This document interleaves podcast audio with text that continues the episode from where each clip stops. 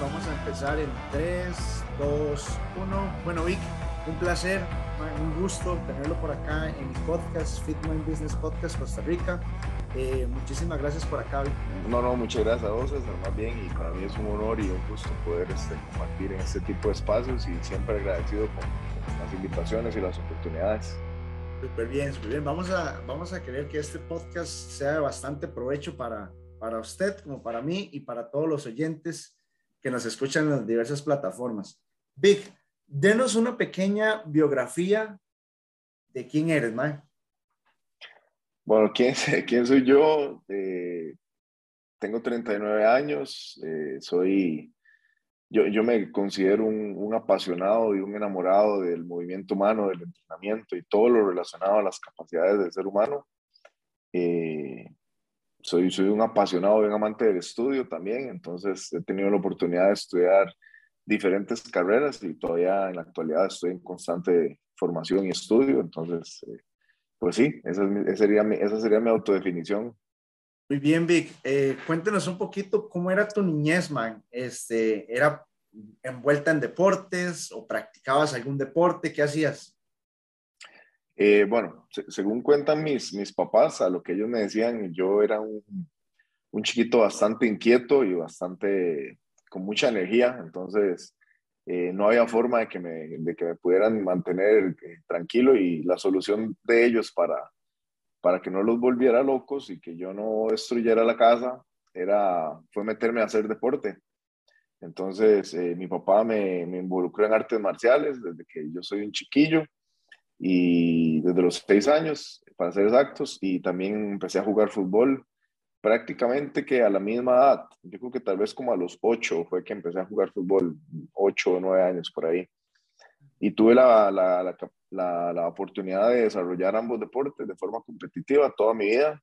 No, no, no fui un adolescente normal, digamos, de, de esos que tienen la oportunidad de salir a la calle y andar ahí en fiestas. Eh, desde muy carajillo, o sea, lo pude hacer ya cuando estaba en una etapa tal vez un poquitito más grande, cerca de los 18, 19 años, cuando ya uno empieza como a, revelarse un poco más, pero, pero mi, mi, niñez, mi infancia y mi adolescencia fue marcada por, por, por, el ejercicio físico, por la actividad física, ya que tenía que de, entrenar en ambos deportes todos los días y, competir o jugar los fines de semana, entonces este, de, así fue como yo más o menos me desarrollé y después transicionar de eso a a un régimen o una disciplina de, de estudio, trabajo y, y, entrenamiento, pues la verdad fue muy fácil.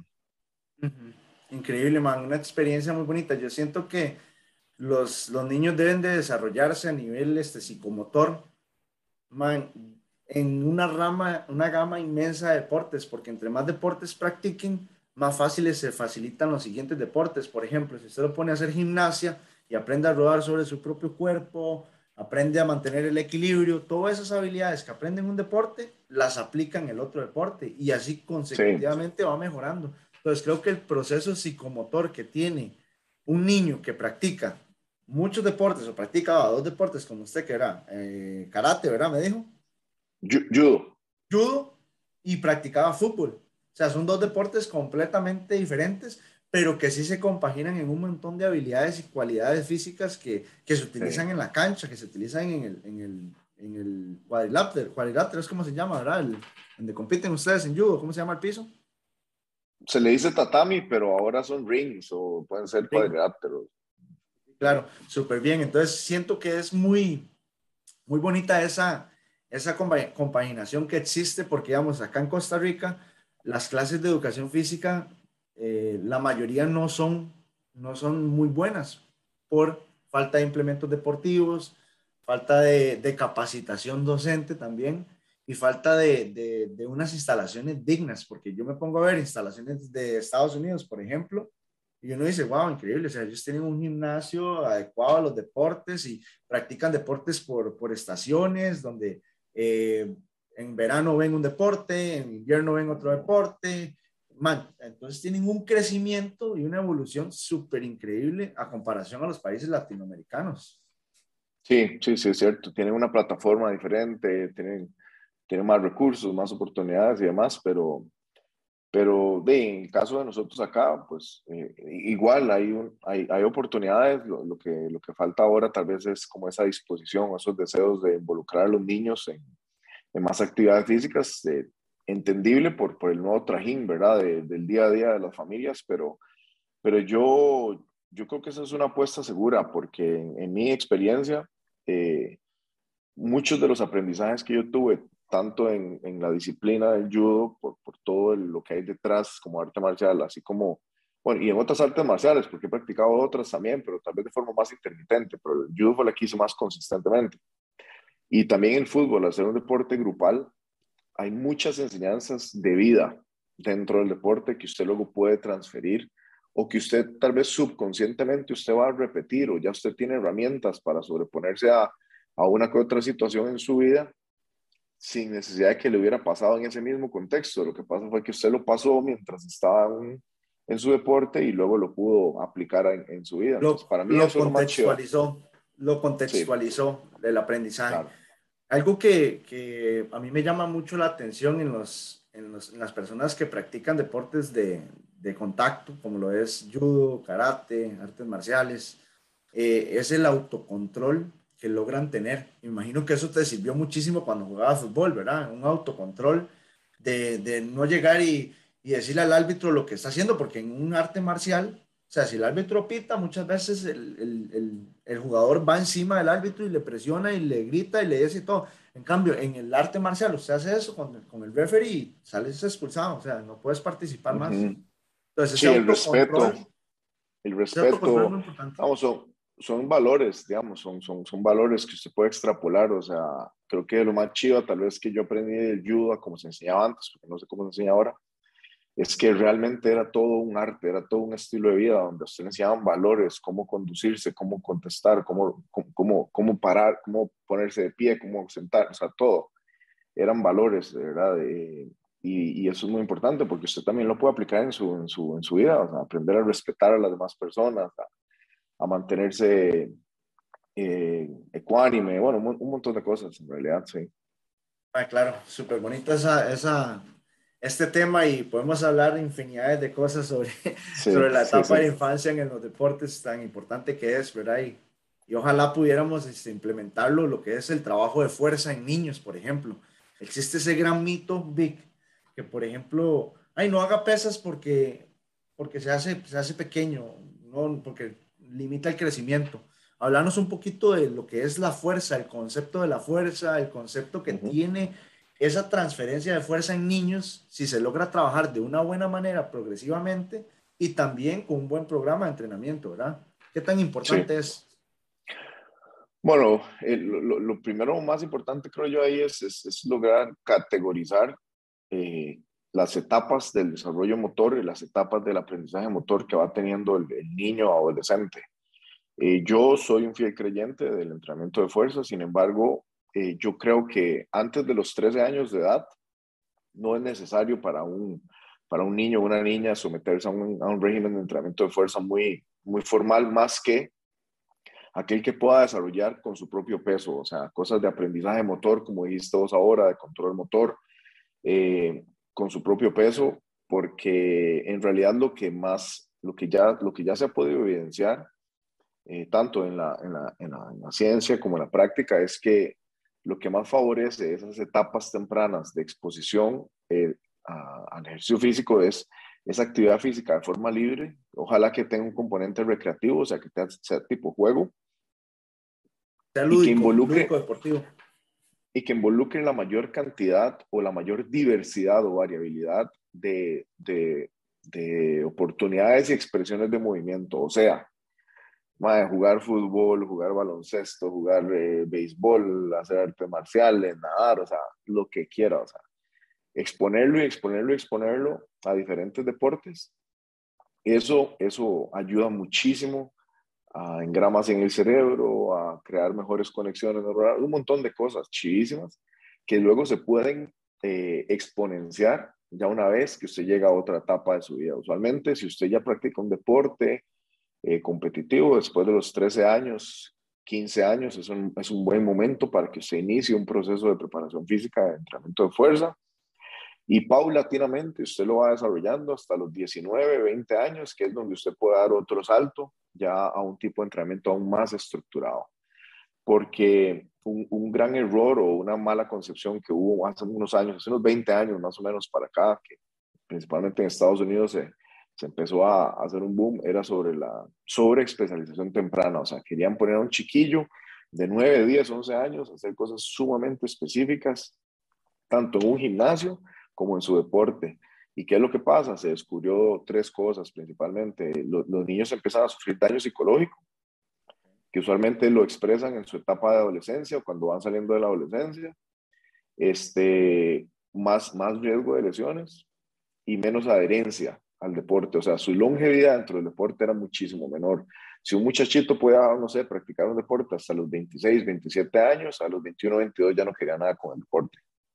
Increíble, increíble. Qué, qué buenos temas lograste sacar a contexto porque de verdad es súper importante el tema de lo que es el deporte y la especificidad que existe en el deporte, pero como usted dice, que sea una etapa ya que, que él conscientemente, el niño, la niña conscientemente escogió especializarse en ese Exacto, exacto, exacto, exacto.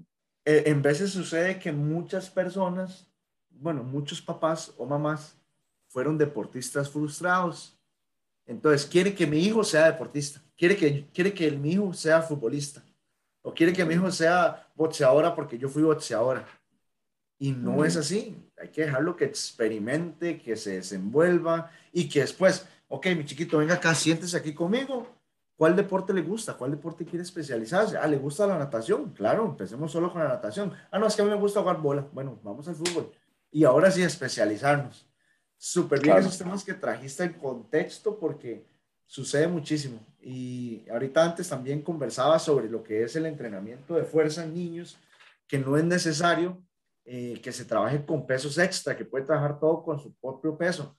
Pero pasa muchas cosas, Vic. Por ejemplo, yo como estoy un poquitito alejado de la zona central, de la GAM, estoy más en la parte rural, en veces siento como que hace falta ese, ese tipo de clases o ese tipo de, de conocimiento que los papás puedan llevar a los chicos a un centro de acondicionamiento físico donde sepa que los van a tratar bien y les va a dar un buen programa de, entrenamiento con su base de cuerpo, ¿verdad?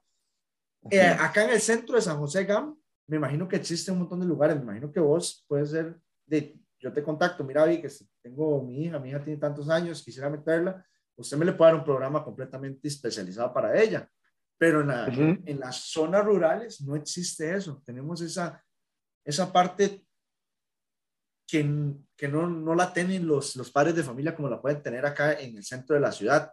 ¿Qué consejo le podrías dar a todos esos padres que son de zonas rurales que podrían trabajar con los niños para, para empezar de momento? ¿Qué podríamos decirle que vaya empezando a trabajar? Digamos, yo, si, si el niño tiene entre 4 o 5 años y los 13, 14 años, y está dentro de las posibilidades eh, de los papás o pueden hacer el esfuerzo para meterlos en algún deporte, que lo hagan. Y ojalá un deporte colectivo, porque los deportes colectivos le enseñan mucho a uno cualidades, como hablábamos ahora, que usted puede extrapolar a su vida diaria cuando sea grande. O sea, el deporte colectivo enseña mucho de la convivencia, de la coexistencia, comunicación, escucha, un montón de cosas que son importantes. Eh, y si no pudieran, pues, ¿verdad? Meterlos en algún deporte individual o colectivo, pues que hagan el esfuerzo por por sacar un ratito para poner a sus hijos a hacer algo ahí con ustedes, no sé, lo, que se les ocurra, es, es inclusive salir a caminar. Hoy día estamos, eh, como especie, hemos, hemos retrocedido tanto, ¿verdad? En todo este proceso evolutivo que hemos obtenido, que, que, que pasamos tantos ratos en una misma posición, llámese sentado, llámese lo que sea, en una misma posición, o sea, sin movernos, que nuestros niños ya son un reflejo de eso. ¿En qué sentido? Que usted es un chiquito desde los cuatro, yo tengo una niña de tres y, lucho con eso por lo mismo, porque ¿cuál es la naturaleza? Tres, cuatro, cinco años, los que se quedan sentados todo el día viendo un iPad, sentados todo el día viendo un celular, sentados todo el día viendo un tele, o no se mueven. Entonces, el simple hecho de salir, sacarlos a caminar un parque, que jueguen un parquecito, un, un zacatal, una loma, lo que sea que tengan, una zona rural, no sé, eh, ya es más que suficiente. El hecho es, es, es, ponerlos a moverse, básicamente. Muy bien, ese es un consejo muy bueno, que creo que tenemos que aplicar más conscientemente porque quizás el día se nos pasa, el trabajo, el cansancio, la familia, eh, y no le damos ese espacio de, de ocio a nuestros niños y, y, nos olvidamos de ser conscientes en ese espacio, en llegar y, ok, voy a jugar con, con bebé, vamos, patimos la bola, vamos y juguemos. Por ejemplo, yo, yo digo bebé porque yo tengo una niña ahorita de cinco meses. Ahorita el 26 cumple cinco meses de este mes. y felicidades. Yo estoy, muchas gracias. Estoy muy contento y muy emocionado por ya ver todo ese crecimiento cuando ella empieza a gatear y empieza a caminar y todo el proceso que lleva. Yo estoy deseando ya meterla a hacer tantas cosas que yo desearía hacer, pero sé que no puede todavía. Entonces, entonces está en ese proceso, pero es súper importante que los padres de familia conscientemente tomen ese espacio y lo saquen a jugar a los niños y jueguen con ellos. No solo es darle la bola, porque tendemos ahora a agarrar el celular y decirle, tome, porque estoy cansado, porque he pasado todo el día eh, trabajando, llego a la casa, mi mujer alegando, por ejemplo, que pasa mucho, discutiendo. No, no, no, tome, tome. Y el bebé jodiendo, tome, tome el celular. Entonces es lo más fácil que hay. Entonces, sí, sí, sí. El, el, entorno, el, el entorno dictamina mucho de la conducta de nosotros, los seres humanos, ¿verdad? Nuestro entorno dictamina nuestra conducta. Entonces, si el entorno es todo orientado hacia el sedentarismo, pues las probabilidades de que ese niño cuando crezca sea sedentario van a ser mucho mayores de las que ya se ven hoy día, por ejemplo. Vic, cuéntanos un poquito, ¿qué estudiaste? Yo estudié, bueno, soy licenciado en terapia física, tengo un bachiller en ciencias del ejercicio también. Y también cuando estaba estudiando terapia física estudié paralelo eh, dirección de empresas y tengo una maestría en, en, dirección de empresas con un énfasis en finanzas y banca. Y, y, aparte de eso, pues he complementado con mucha educación continua en todos los temas relacionados a, principalmente a movimiento humano y, y, y fitness business, por decirlo así. Y actualmente estoy ya en el proceso final para ingresar a un, a un doctorado en fisiología del ejercicio. te felicito. Es un increíble ejemplo de superación y siempre hay que estar en constante preparación. Eso es súper importante. Vic, cuéntanos un poquito sobre, sobre tu negocio. ¿Qué tenés? ¿Qué, qué manejas? ¿Cuáles son los negocios que tú tienes? Eh, yo fundé el gimnasio Rush Training Systems eh, en el año 2013 se fundó el gimnasio como parte de mi proyecto de graduación de la maestría. Eh, con mi proyecto de graduación de la maestría, que fue la creación de un centro de entrenamiento, eh, se dio el inicio, por decirlo así, o, el, banderín de salida del, gimnasio. Eh, sí me tomó, yo terminé la maestría en octubre de 2013, me tomó como cuatro o cinco meses poder ya eh, abrir las puertas o del, gimnasio oficialmente. Entonces, el gimnasio en, locación se abrió en el 2014 y desde el 2014 tengo el gimnasio. Eh, el año antepasado eh, decidí hacer otro emprendimiento que es relacionado a educación continua. Y pues ya el año pasado le dimos estructura, le dimos la forma, hicimos toda la cuestión y ya este año sale al mercado mi segundo negocio que, es, que se llama Legacy, que es, es una plataforma que tiene cuatro diferentes unidades de negocio. Una de ellas es una mentoría que va a ser exclusivo para, para, para personas que tienen dueños de gimnasios o que quieren crear negocios o que ya tienen negocios, porque en esa mentoría se va a ver mucho de la parte de negocio así como cosas de entrenamiento. esa es una parte. Luego está la parte de, cursos en línea, que es una, la idea es formar profesionales más completos, de eh, forma más integral, todo virtual, eh, donde va a haber cursos fundamentales desde anatomía, fisiología y otro montón de cosas más. Y luego van a haber cursos más especializados. Eh, y la, la, cuarta unidad de negocio, que es, es la forma de nosotros devolverle un poquitito a la gente todo el apoyo que nos ha dado, es es el podcast que se llama Legacy también. Y, y la idea es compartir información para erradicar desinformación y, y ese lo tenemos en todas las plataformas principales. Esos serían mis, mis dos negocios, eh, digamos, principales ahorita. Muy bien, súper, súper lindo. Me llamó mucho la atención este, el de las mentorías que, que vas a dar. Eh, para mí si yo hubiera tenido la oportunidad, porque cuando yo tuve el, primer gimnasio acá en Naranjo, yo lo empecé simplemente por, porque mi mamá tenía un grupo de zumba y mi papá tenía una canchita atrás de la casa. Y una vez llegó, no le llegó el entrenador de zumba a mi mamá y me dijo mi mamá, sé, ¿por qué usted no nos pone a hacer de esos ejercicios que usted hace? Como toda mi vida siempre ha sido activa. Entonces yo me iba abajo, de la, abajo de la casa, me iba a entrenar y me preparaba y hacía ejercicios funcionales. Y de verdad, está bien. Le digo, vamos. Empecé con cuatro mujeres, mi mamá, la vecina, la, la prima y la tía. Cuatro mujeres es lo que tenía. Cuando me di cuenta, el grupo empezó, empezó a crecer. Yo con palos de escoba y elásticos hacía el pull down aquí para tríceps palos, palos de, de, de, escoba hacía OG squat y así fue. Después yo empecé, bueno, yo estaba estudiando educación física, estaba estudiando el bachillerato, eh, iba a mitad de carrera del bachillerato de la educación física y, y hablé con mi papá y le, le, dije, existe una oportunidad de que pueda de empezar poquito a poco a poner el gimnasio, ¿por qué no me, me ayuda un toquecito económicamente y yo le voy pagando a usted conforme yo vaya haciendo la plata, yo le voy pagando a usted.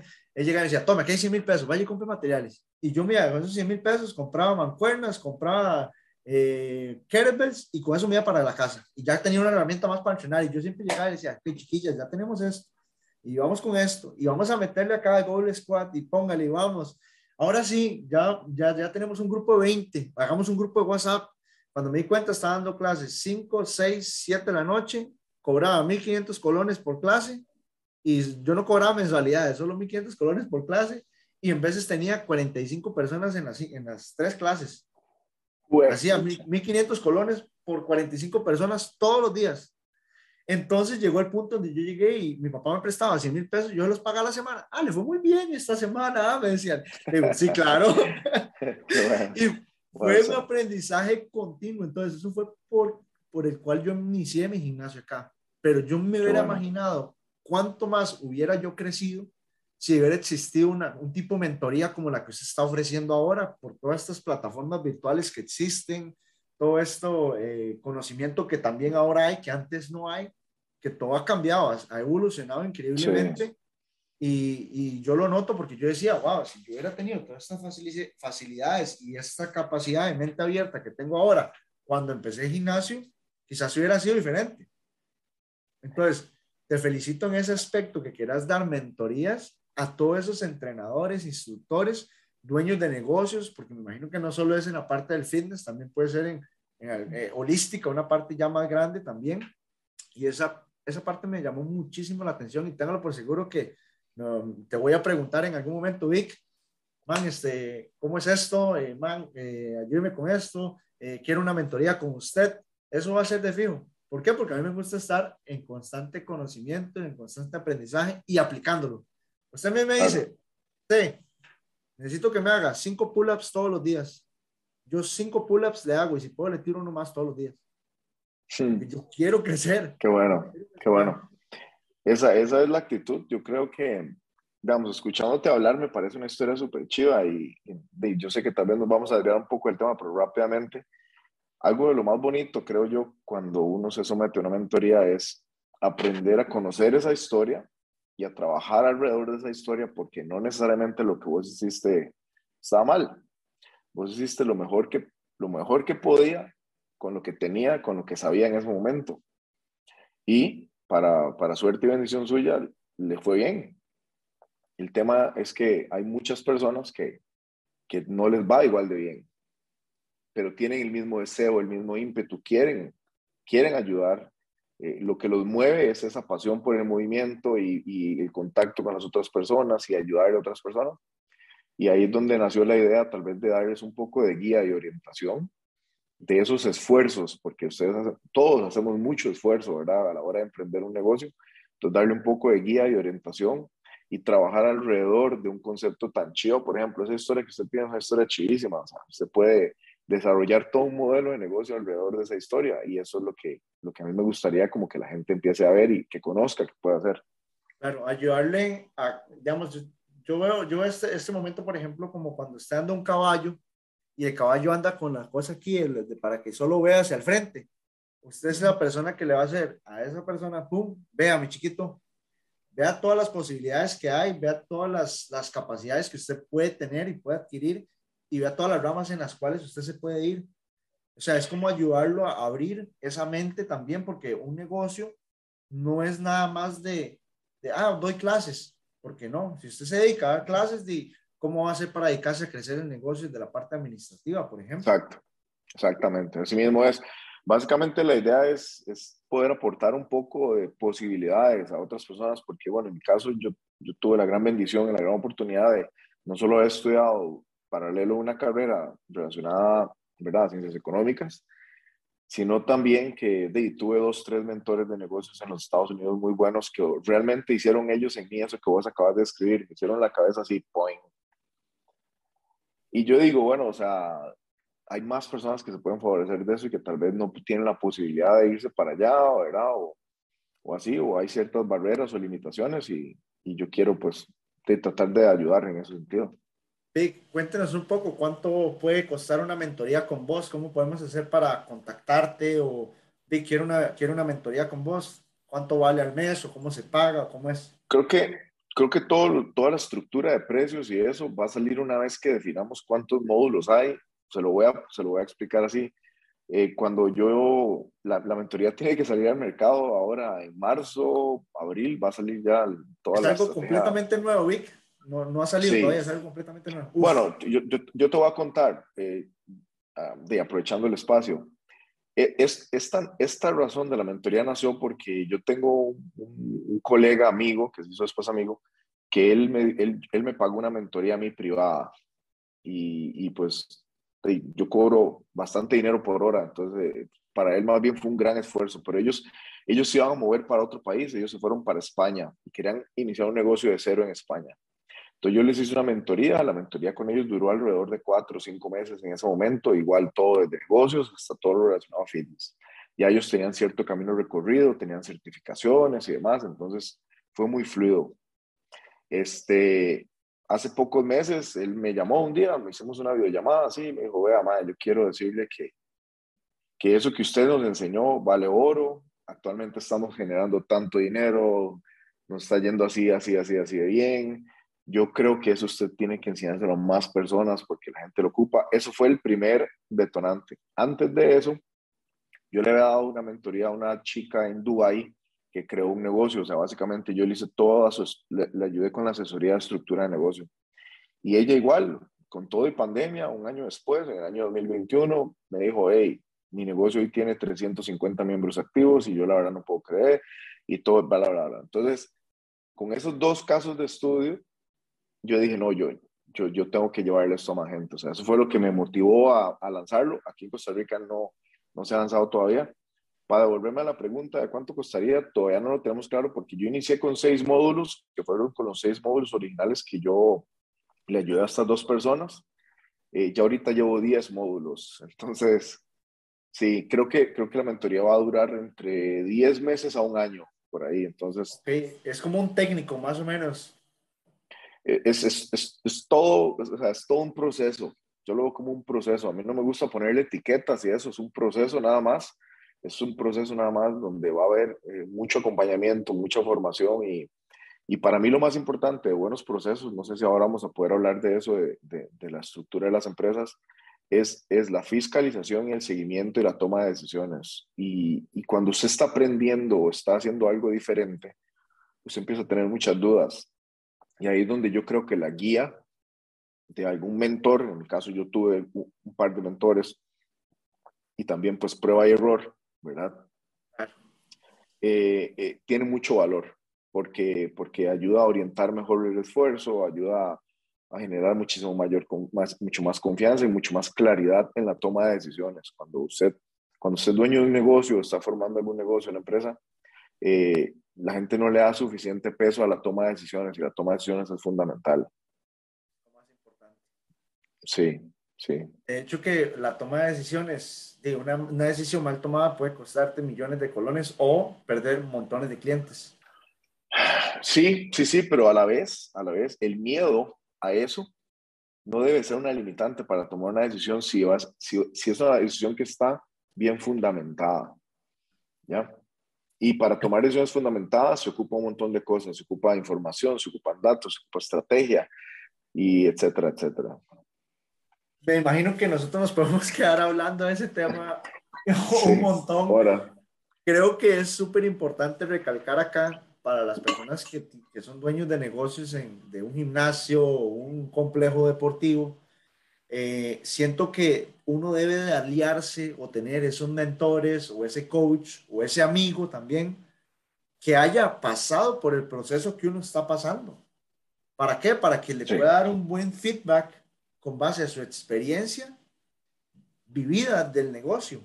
Entonces, tener ese mentor o ese amigo que te puede guiar y, usted lo puede contactar y decirle, mira, por ejemplo, Vic, vieras que me está pasando esto y esto en el negocio, ¿qué puedo hacer? ¿Qué hiciste vos o qué harías vos? Uno obtiene una, una información diferente a la que uno puede poner en práctica y escucharla y tomar la decisión más, más adaptada para el negocio. Claro, claro, totalmente. Vic, cuéntenos un poco ¿Qué fue realmente lo que te motivó o te inspiró con tu negocio? ¿Qué fue ese, ese detonante del negocio del gimnasio, por ejemplo? De gimnasio. Bueno, yo, yo empecé a ser entrenador muy, muy carajillo desde el año 2000, tenía 17 años, una cosa así, no había ni, estaba recién salido del cole, estaba recién ingresado a la universidad y me dieron la oportunidad de trabajar ahí en un gimnasio en Romos, cerca donde yo vivía. Y, y yo siempre, yo siempre sentí mucho, bueno, primero que todo por mi formación en deportes y demás. Este, en ese momento yo de hecho todavía estaba jugando y estaba entrenando, todavía ayudo todavía. Entonces, era, era de locos. Eh, me gustaba mucho ayudar.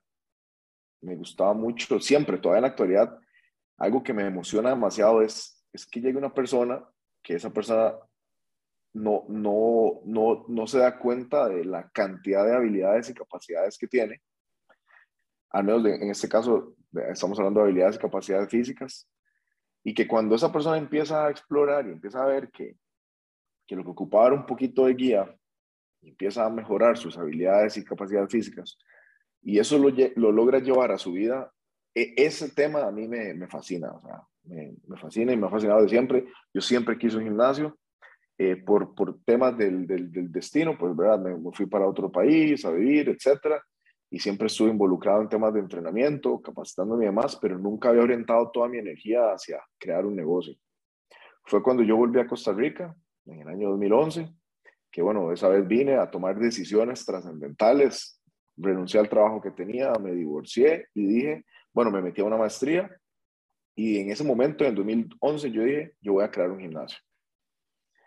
Eh, a los dos años terminé la maestría y, y, mi proyecto de graduación fue la creación de un gimnasio y ya en el 2014 lo pude ver realidad, pero era algo que yo sabía que yo quería desde hace un montón.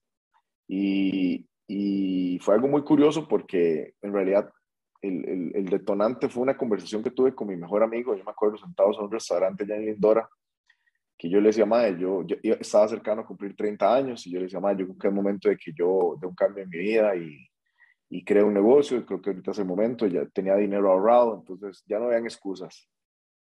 Eh, no, no, tenía mucho dinero ahorrado tampoco, porque la, gente cree a veces que el dinero es una limitante y si yo les puedo contar mi historia, yo, yo creé mi gimnasio con 18 mil dólares, nada más. Y eso era todo lo que tenía. Y gracias a Dios, siete años más tarde, el gimnasio fue valorado en 400 mil dólares. O sea, se creó, se logró crear un, modelo bastante, digamos, eh, a mí no me gusta usar la palabra exitosa porque exitoso es muy variable y cambia el tiempo, pero digamos que es un modelo muy sostenible en el momento. Entonces, este, así fue como nació la idea, pero siempre con la gran finalidad de, de dejar algo, o sea, aportar algo de, de, Nosotros tenemos un lema en Rush que es que eh, la calidad no es un problema con el que debemos de, de competir, es nuestra, eh, no, es, no es un problema que tenemos que resolver, es nuestra mejor oportunidad de competir y crecer. Wow, qué lema. Y, y, y, mediante la calidad podemos crear impacto corto, mediano y largo plazo, significativo y real en la vida de las personas. Entonces, eso es lo que mueve todo lo demás, porque, ¿verdad? No, no, sé si vamos a hablar de eso ahora, pero, pero en este tipo de giro de negocio, en este tipo de empresa, o sea, el propósito, la finalidad tiene que ser mayor que simplemente números. A pesar de que yo tengo background en finanzas y amo los números y amo las finanzas y demás, yo hubo momentos donde yo perdía. Y yo decía, es que no me importa, porque yo, yo sé que tengo, que tengo que perder para luego poder ganar, pero la finalidad se mantiene la misma. O sea, y si estamos manteniendo nuestra finalidad, si estamos teniendo más clientes que cada vez se sienten más felices, que están avanzando, que están creciendo, que estamos generando ese impacto real y significativo en la vida de ellos, esto vale la pena. Y el proceso no ha sido fácil, o sea, porque cuando usted tiene una idea muy clara, el, eh, eh, no todo el mundo tiene esa misma idea que usted tiene, ¿verdad? Y no tienen por qué tenerla, entonces todo lo cuestiona. Yo me acuerdo que en determinado momento, inclusive mi papá, que bueno, que paz descansa, él siempre me apoyó un montón, pero él me decía, ¿usted está seguro que lo que usted está haciendo es, es, es correcto? O sea, ¿me entiende? La, la, familia, amigos y todos le cuestiona a uno eh, muchas decisiones, pero es porque uno es el que tiene esa visión clara, ¿verdad? Y ellos no pueden lograr ver lo que usted sí ve en ese momento. Claro, claro. Y en este caso yo siempre vacilo cuando hablo con amigos o con otras personas que me han entrevistado. Eh, yo, yo a veces me pregunto, bueno, ¿cuál cree que es su gran habilidad? Y yo les digo, yo creo que yo tengo solo dos talentos. El número uno es que soy excesivamente terco. Y el, y, y el número dos es que por alguna razón con mucha facilidad se hace a la gente fuerte y mejor acondicionada. Pero honestamente, el segundo no será lo mismo sin el primero. Eh, y una vez, un gran mentor que yo tengo, que se llama Brett Jones, que es parte de la organización para la que yo trabajo también, él me dijo que, que la terquedad en su, en su mejor expresión se llama persistencia. Entonces ahora me gusta verlo como que soy persistente, digámoslo así.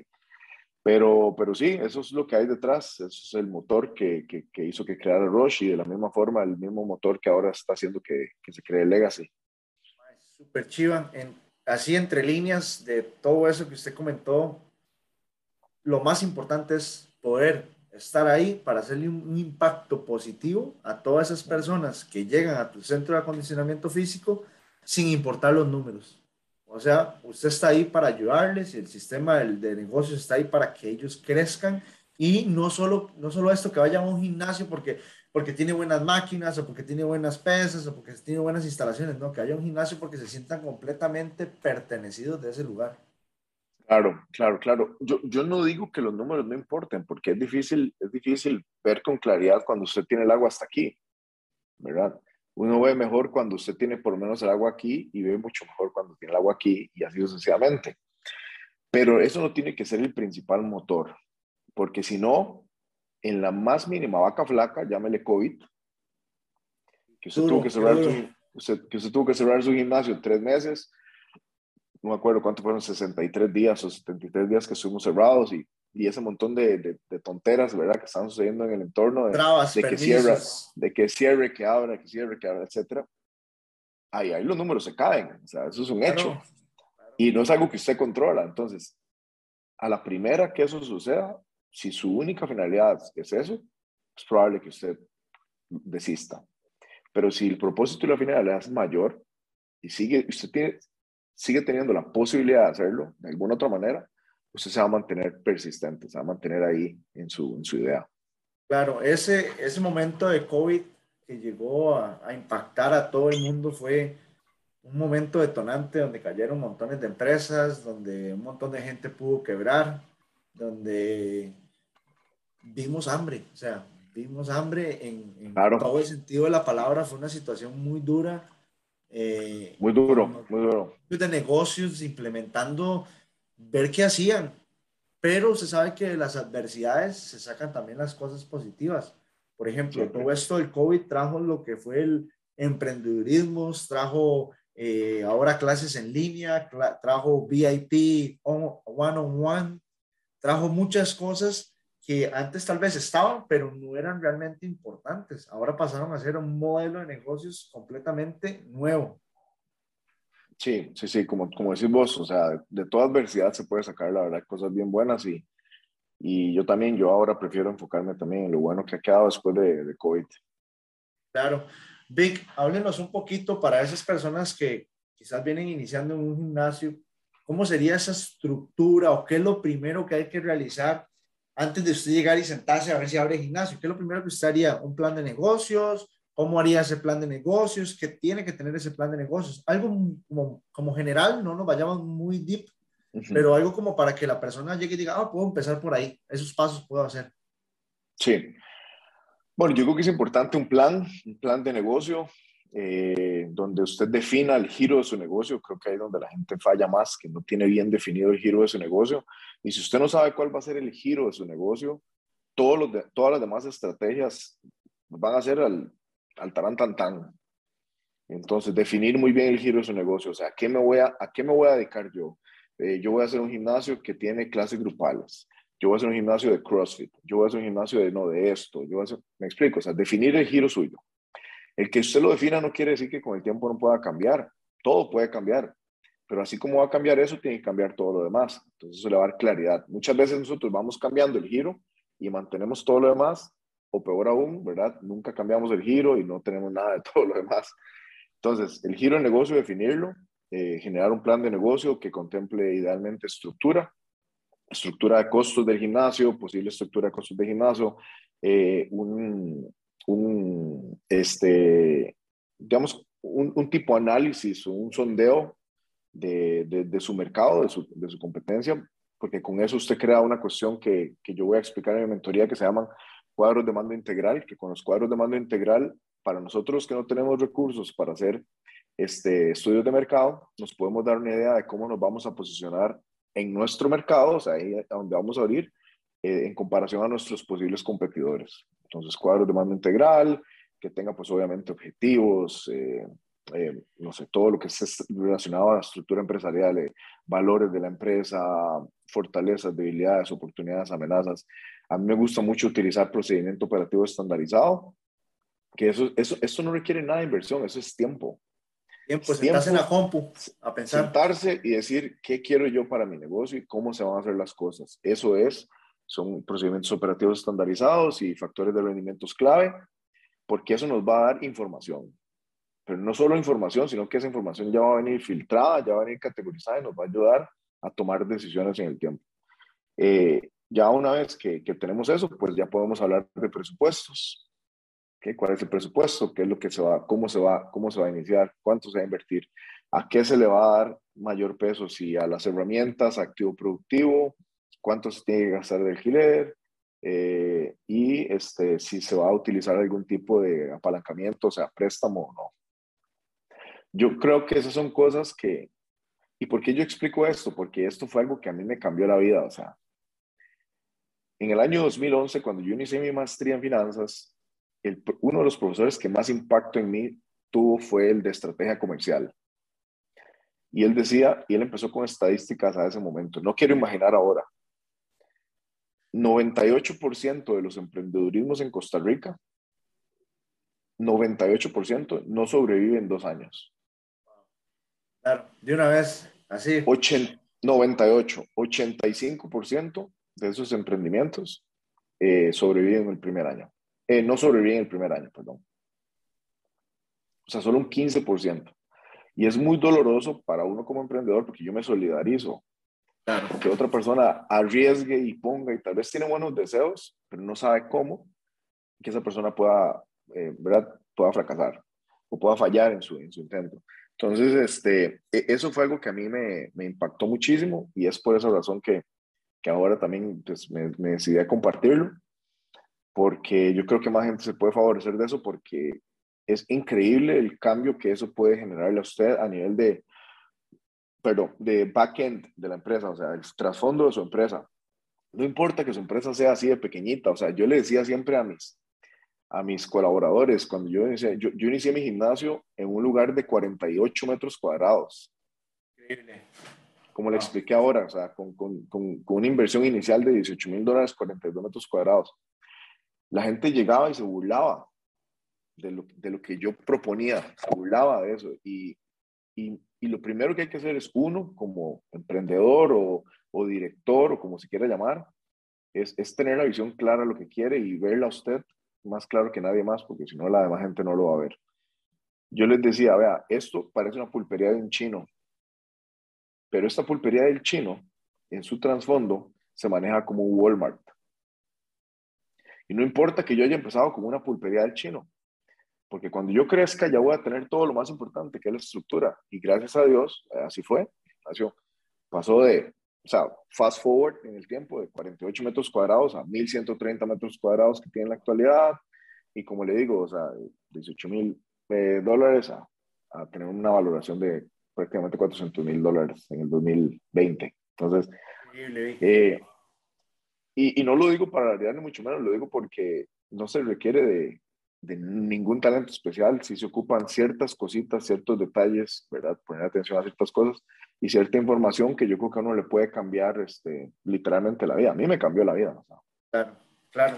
Esos, esos trasfondos que usted habla son súper importantes y que quizás muchas muchas personas, dueños de negocios, dueños de gimnasios o entrenadores que les gustaría tener su, su gimnasio, eh, no lo ven, nada más ven el hecho de, ah, abro una clase a las 5 y empiezo a dar clases y recibo a la gente y nada, ya, eso es todo. No ven el trasfondo que hay, por ejemplo, de lo que es cómo recibir un cliente de que llega a la puerta de su local, si, le, si, si fue que lo recibiste por, por Facebook, por Instagram, por WhatsApp, cómo hay ese trasfondo de conversación, que es un sistema de negocios que se forma para que exista ese contacto con el cliente primordial. Entonces, no es nada más de llegar a abrir la clase y vengan, entren, no, es un contexto completamente muy grande. Un profesor mío en la U decía, hay que llegar a agarrar y montarse en un dron y elevarse 10 mil pies de altura. Y usted puede empezar a ver todos los detalles y conforme usted, claro. conforme usted vaya, el dron puede llegar y bajar a un pie de altura, a como puede bajar a 10 pies de altura, como puede estar en 10 mil. Entonces usted puede ver diferentes detalles. Entonces esa organización deportiva le va a ayudar a usted a poder tener un negocio exitoso. Sí, yo, yo cuando le he ayudado a otros colegas y amigos en cuanto a eso, ¿verdad? Que tal vez están batallando con cómo generar cambios en sus negocios, yo uso esa misma analogía, o sea, cuando uno, y yo pasé por ahí, o sea, cuando yo abrí mi negocio yo era Zoila, no lo crea, o sea, pero ya yo sabía que yo quería en X cantidad de tiempo, cuando llegara a X cantidad de clientes, migrar a, a la siguiente fase. Al principio era Zoila, yo limpiaba el gimnasio, abría a las 5 de la mañana, cerraba a las 9 de la noche, consistentemente, fueron casi dos años así. Hasta los dos años fue cuando yo dije, ok, es momento, ya tenemos la estructura, ya, ya tenemos un proceso de sucesión, que es algo también que, que la gente no sabe cómo hacer, crear, un, crear eh, modulados de puestos de trabajo y procesos de sucesión. Porque ¿cuál es el miedo de todo emprendedor? Uy, es que si yo me voy, mis clientes se van. Pues, que me pasó a mí. Claro, que me pasó a mí. Entonces, ¿qué es el tema? O sea, de, si los, los, que se van a ir, pues se van a ir, al fin y al cabo usted no controla eso, pero uno puede minimizar ese riesgo con planes de sucesión. Hay formas de hacer eso. Y eso no es algo que yo inventé, es algo que se, se conoce desde hace un montón de tiempo y empresas súper exitosas lo hacen siempre. Eh, entonces, al, al, crear esos, esos planes de sucesión, usted se da la oportunidad como propietario, porque uno no solo es entrenador, yo amo entrenar gente, de como decir vos, salirte de, la trinchera un momento, irse a subir una montaña y seguir observando con detenimiento todos los detalles de los que está pasando. Yo creo que un, un, buen director de empresas o un buen director de gimnasios tiene que tener tanto conocimiento técnico como conocimiento este, empresarial, pero más que todo tiene que tener la habilidad de poder ver las pequeñas cositas ahí, ¿verdad? En un espacio pequeño y también tiene que tener la habilidad de salirse de ese espacio y ver las cosas desde una perspectiva más amplia. Porque la combinación de esas dos es la que le va a dar más información, más entendimiento, más claridad y por lo tanto mejor toma de decisiones. Claro, claro, es súper importante eso que comentas. Por ejemplo, ahorita yo, ahorita, ahorita yo me puse a pensar en ¿Cómo puedo aplicar esto que usted está diciendo en mi negocio que voy a empezar en Buenos Aires, que es un complejo deportivo donde tengo que administrar una cancha sintética, tengo que administrar el gimnasio, tengo que administrar una cafetería? ¿Cómo hago yo para no ser esa persona que abre, que limpia, que recibe, que da clases, el Zoila? ¿Cómo puedo eso hacer eso? Eso se llama procedimiento operativo estandarizado. Yo les voy a poner un ejemplo que yo siempre lo utilizo. ¿Usted ha ido a un Starbucks? Sí. ¿Usted ha ido a un McDonald's? Usted ha ido a un Starbucks, me imagino, en diferentes locaciones, ¿verdad?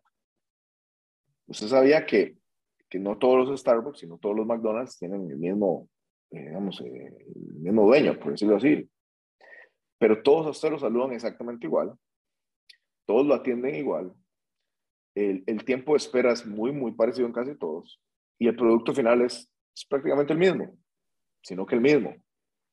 Eso se llama procedimiento operativo estandarizado. Hay más cosas detrás, pero digamos que la forma más simple es esto. ¿Qué quiere decir?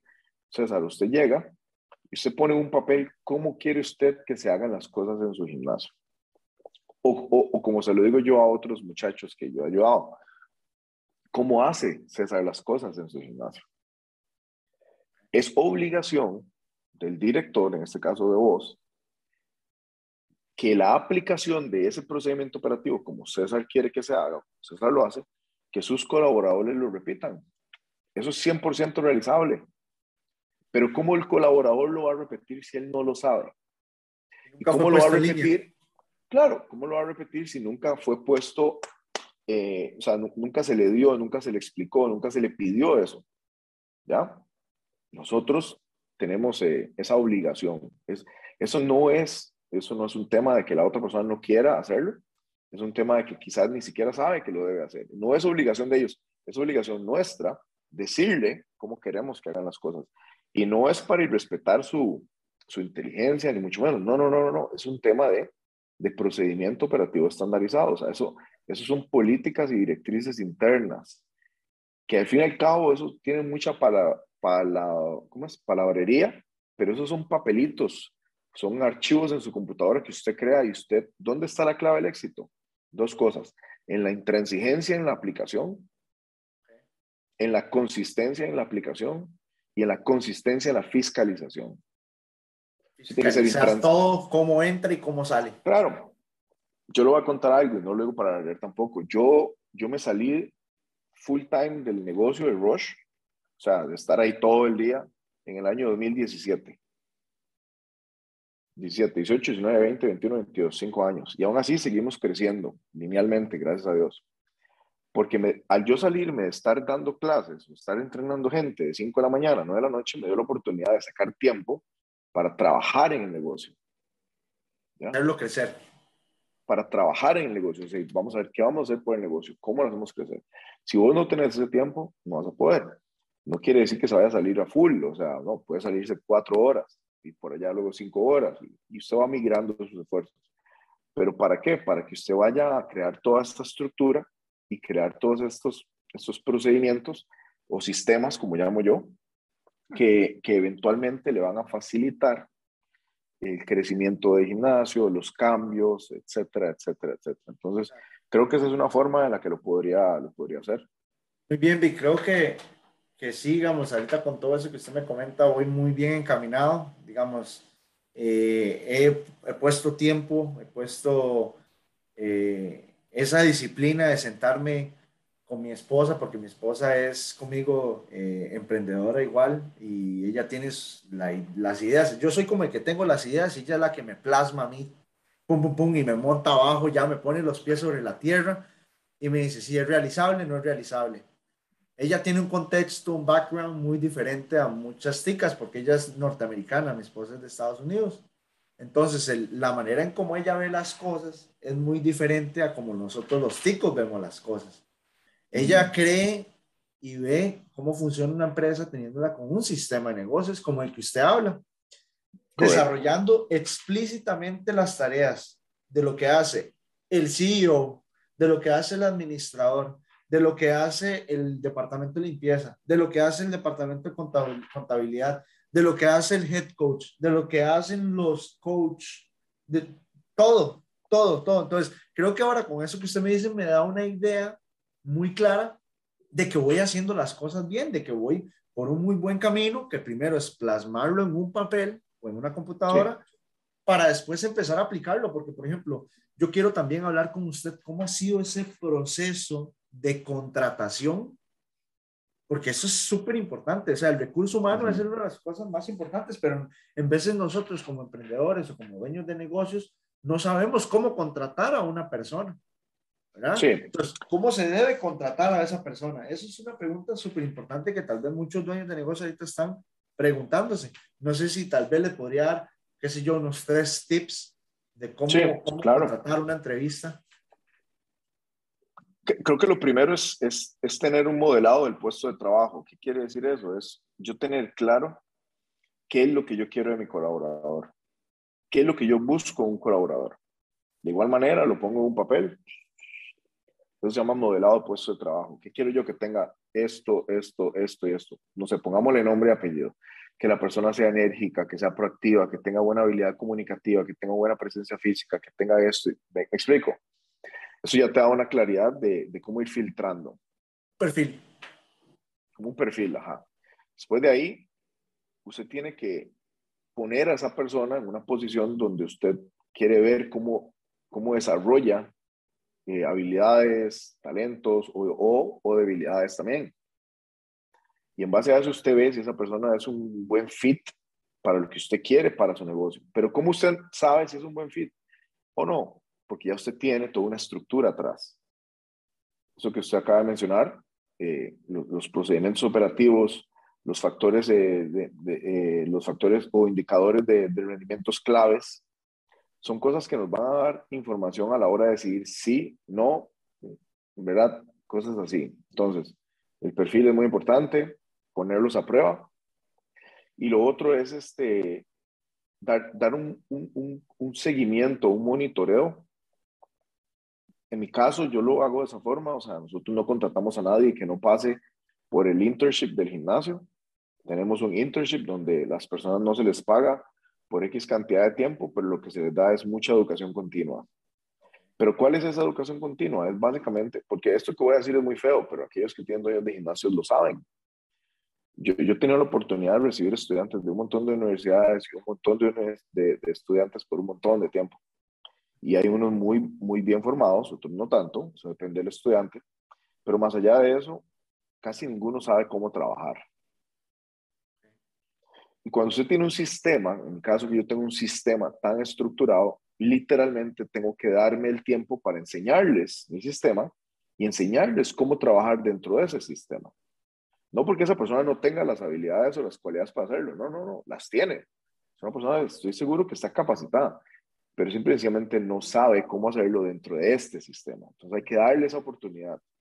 Que de paso yo lo que le explico a estos estudiantes, a estos muchachos, es que la idea es ponerlos a ellos en una posición de éxito, para que cuando salgan ya al campo a trabajar con los clientes, los clientes no noten que es Víctor Carrillo que los está atendiendo, es, es Juan Pérez o es este, María Campos, ¿verdad? Porque todos tenemos que estar en la misma sintonía. Yo siempre uso la misma analogía. El gimnasio, un, gimnasio, un buen modelo de negocio, eh, una buena empresa, es como un reloj que tiene un montón de piezas. Y la gran mayoría de ellas son diferentes, porque todos los seres humanos somos diferentes. Todos tenemos habilidades únicas, talentos únicos, personalidades únicas. Pero ¿qué es lo más importante?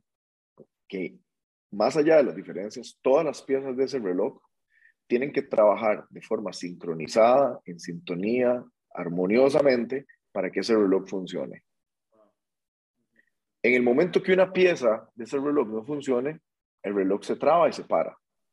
¿Cuál es la obligación de un emprendedor o dueño de gimnasio? Quitar esa pieza y poner otra exactamente igual para que el reloj siga funcionando. No sé si me explico, o sea, no sé si capta la analogía. Te capta la analogía completamente.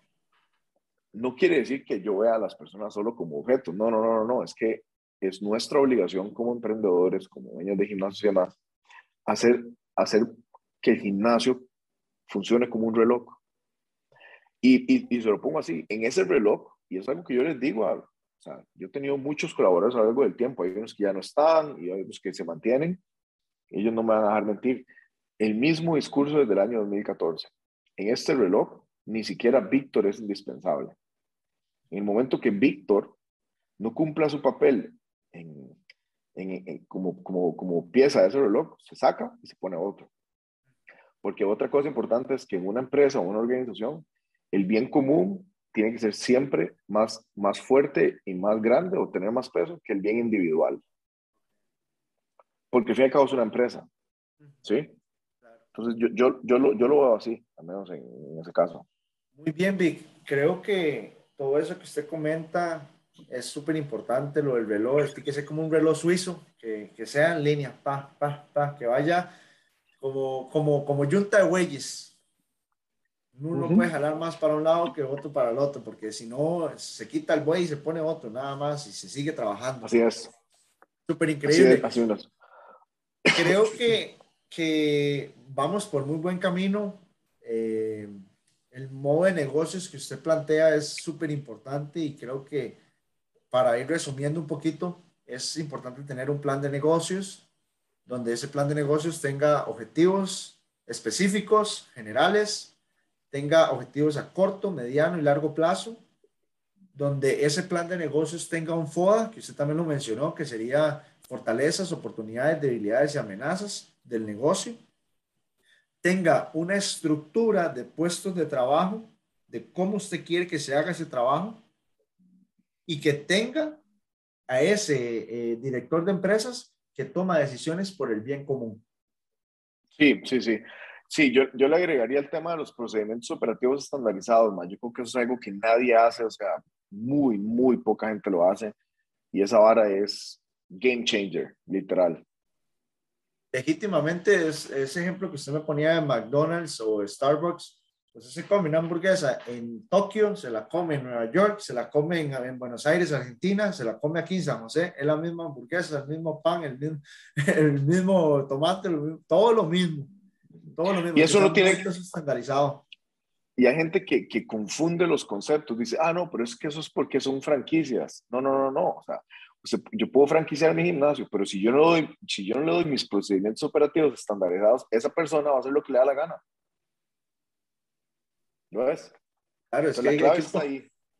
La clave está ahí. Hay que ponerle ese puesto completamente con, con, dibujos, con letras, con todo, como lo quiero, para que así lo haga. Porque si la persona, yo contrato a una persona, y mira, Juan, este, usted va a entrar en, en, en, modo de negocio, usted me va a ayudar con esto, esto y esto, pero yo se lo digo nada más por encima.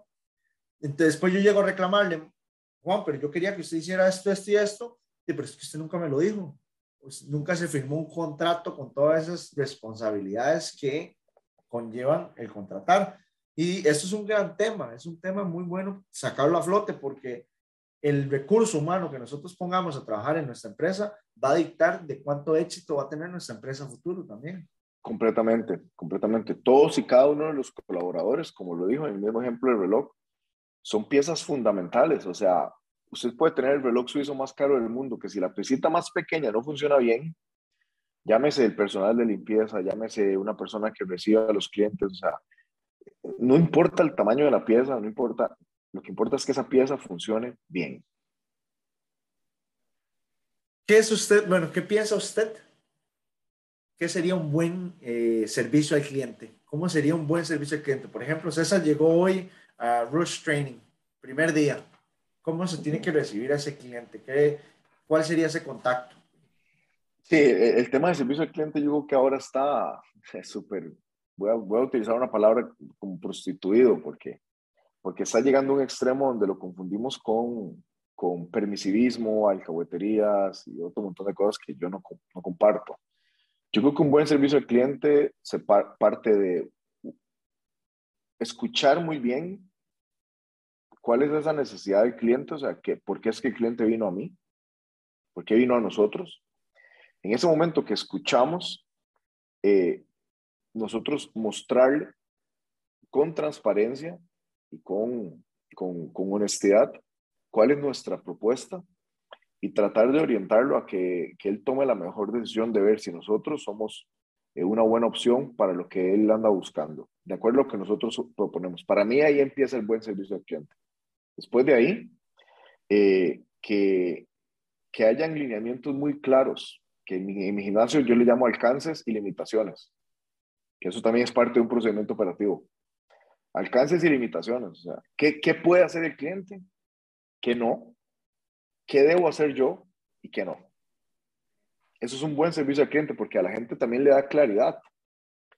La gran mayoría de problemas de servicio al cliente se da cuando la gente no sabe qué esperar no sabe qué hacer, no sabe, qué, me explico. Entonces empiezan a ver, empiezan a haber muchas, muchas fricciones.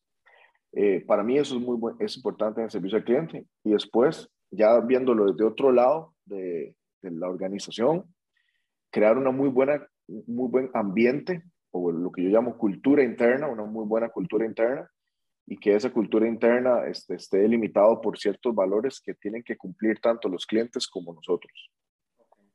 Eso va a mejorar. Un environment, un environment armonioso. Ajá, eso va a mejorar y va a aumentar dos cosas que para mí son fundamentales en los gimnasios. Número uno, la comunidad. Y número dos, la experiencia en general del cliente. O sea, su experiencia a la hora de ir al gimnasio, su experiencia a la hora de entrenar. Que para mí eso es más importante que, que cualquier otra cosa. O sea, eh, y no menos importante, ya en la parte técnica, que tenga un buen acompañamiento, lo que yo le llamo coaching. El coaching el coaching hoy por hoy sigue siendo el mejor servicio al cliente, sigue siendo el mejor marketing, sigue siendo el mejor todo, o sea, buen coaching. Eh, y, igual no cuesta nada. Lo que cuesta es disposición, tiempo, deseo, servicios y demás. Entonces, para mí, eso es realmente el servicio al cliente. O sea, no, yo, no, yo no lo llevo tal vez a otros conceptos que ahora son más populares.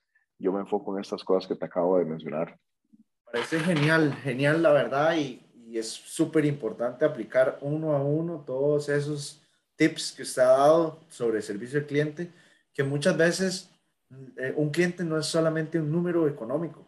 O sea, como usted dice, escuchar claramente qué es, qué quiere el cliente para ver qué le puedo ofrecer yo y qué no le puedo ofrecer. Vea un ejemplo para, para hacer un wrap-up de esto. Usted sabe cuál es su giro de negocio.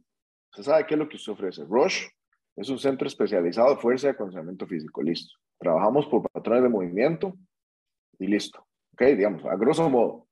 Llega una persona y me dice, ma, es que yo, llega un muchacho, una muchacha, es que yo, yo quiero ser el mejor bodybuilder de Costa Rica. Pero me dijeron que esto es un muy buen gimnasio. Entonces, esa persona que está ahí recibiéndolo, llámese que no es Víctor, porque yo usualmente no estoy ahí tantas horas, esa persona ya sabe que de forma asertiva tiene que decirle a esta, persona que quizás nosotros no seamos su mejor opción, porque nuestra propuesta es esto y esto y esto. Básicamente, nosotros no hacemos fisicoculturistas. ¿Ya? Ahí empieza para mí el buen servicio al cliente. claro, yo estoy escuchando, claro, yo estoy escuchando la necesidad de esa persona, yo entiendo qué le puedo ofrecer y le hago una recomendación, una sugerencia desde la honestidad y la transparencia. ¿Lo es? Súper claro el ejemplo, o sea, y esa para mí, para mí eso es servicio al cliente, para mí eso es servicio al cliente. Esa persona se va a ir para afuera a buscar el gimnasio que vos recomendaste y cuando le pregunten, más es que ando buscando para poder ponerme un poco más fuerte y, y acondicionamiento general, man, vaya ahí. O sea, te llegan solos. Es, así es como funciona.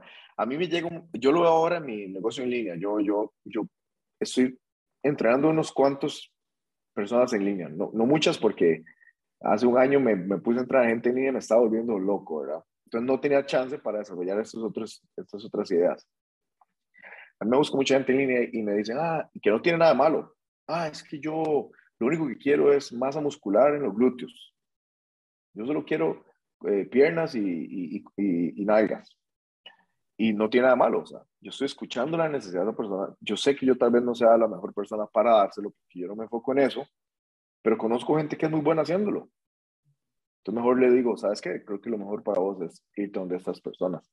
Y curiosamente, sin que usted lo pida a cambio, eh, esto es como una cadena de favores. Yo creo que es como cuando usted, cuando usted trabaja desde la transparencia y la honestidad, y hace las, formas, las cosas de forma real, como que es una vara de energía, o sea, la otra persona... Ah, alineándose todo solito.